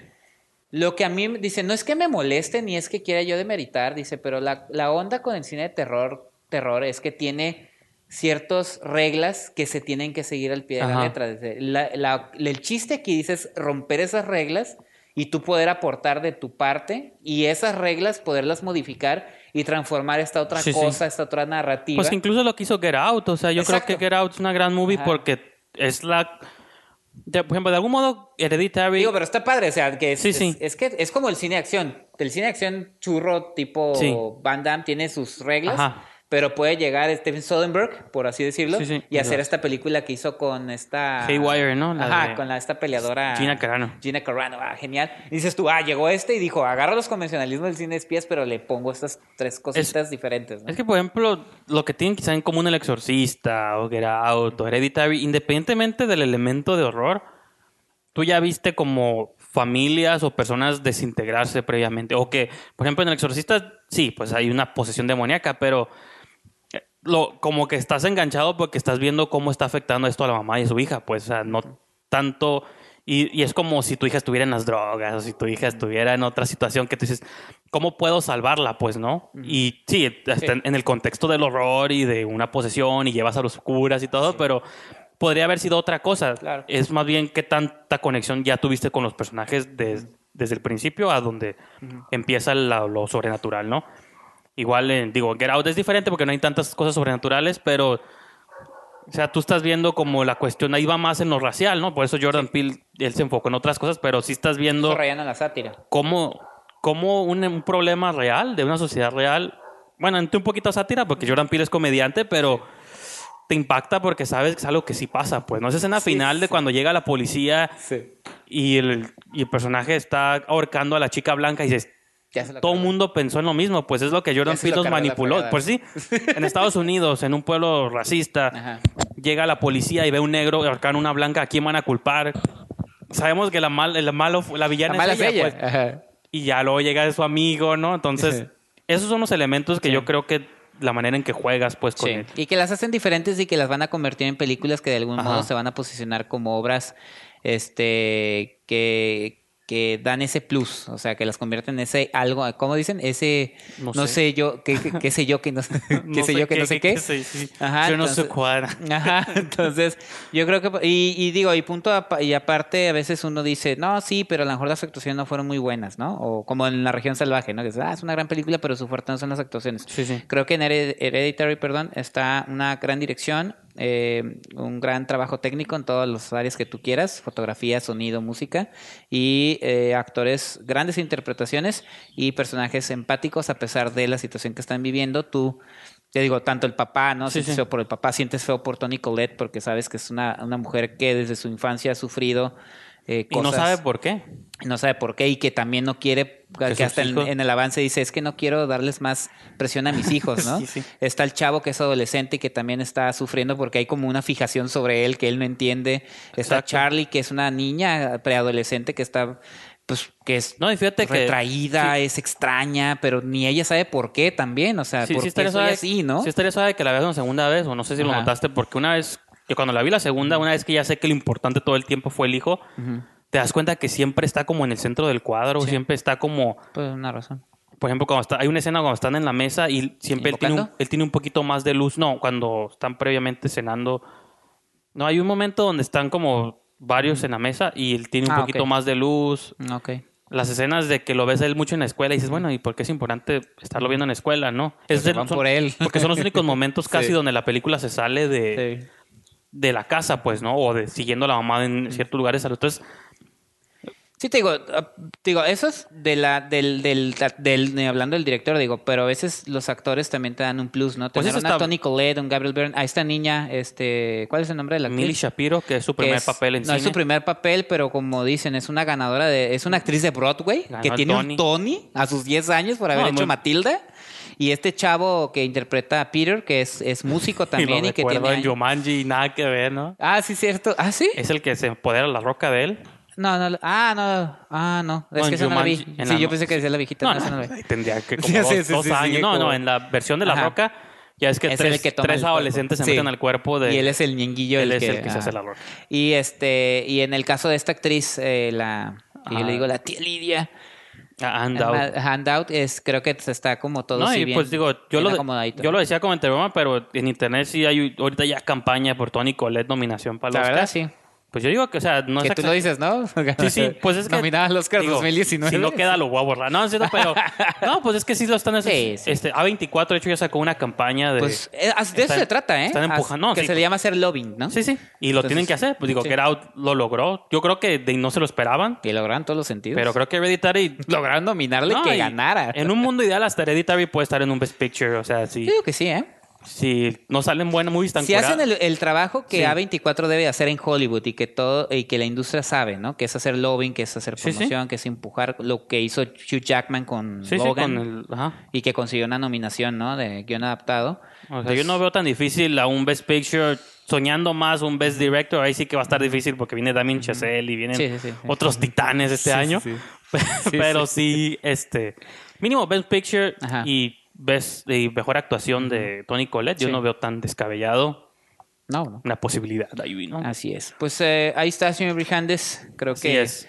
que si este nos emocionamos con Hereditary. Yo creo que sí es la, la va a ser una de las películas del año, junto con otras que hemos visto, eh, eh, como eh, Jamás estarás a salvo, ¿no? Sí, sí. Películas que hemos visto de diferentes Pues, géneros. No, sí, digo, en mi caso se está disputando el primer lugar ahí con entre esa, Aniquilación, todavía estoy ahí Tully, pensando. yo, entraría- Pues sí, yo metería Tully Pues como sí, un sí. drama Y que ya es un tema ese que no abordamos aparte Ah, sí, de es cierto, que las ahorita- madres, ¿no? Pero No, déjate tú, las familias, el, sí. El, el simple hecho de ser padre, la relación del padre con los hijos, este, esta...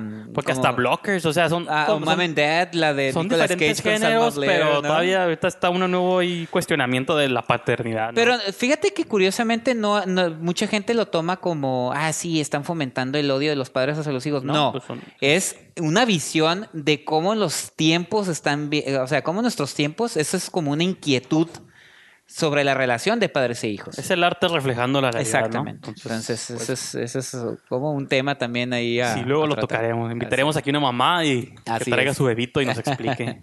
Entonces yo creo que eh, pues vean eso de lo que comentamos, pues también, también las otras películas que mencionamos como, como Ocean's 8 también es una buena opción. Y eh, pues Hereditary también es, dense, dense la oportunidad, acepten el reto de Ari Aster y su, y su sé, banda. ¿no? Y este se van a llevar una, una buena. Sí, no, no, no usen esta movie como la noche de citas, ¿no? O si No, van a salir. Úsenla cuando. Ok, Sí. estoy preparado. ¿eh? Sí, Hay un esfuerzo, ya sea que vayas con pareja o no, pero no vayan, vayan conscientes de que no es de, de aquí, luego vamos a cenar Sí. y no, no, no. Ok, entonces, cuando cerramos, Sí, señor, señor Brijandes, este, si quiere dar usted sus eh, sus direcciones de redes sociales donde lo pueden seguir. Eh, pueden seguir en Twitter, en Instagram, en Letterboxd, en arroba Brijandes, en diagonal Brijandes. Y también recuerden que si quieren leer más de mis opiniones sobre Hereditary, pues ahí están en esquina del cine.com.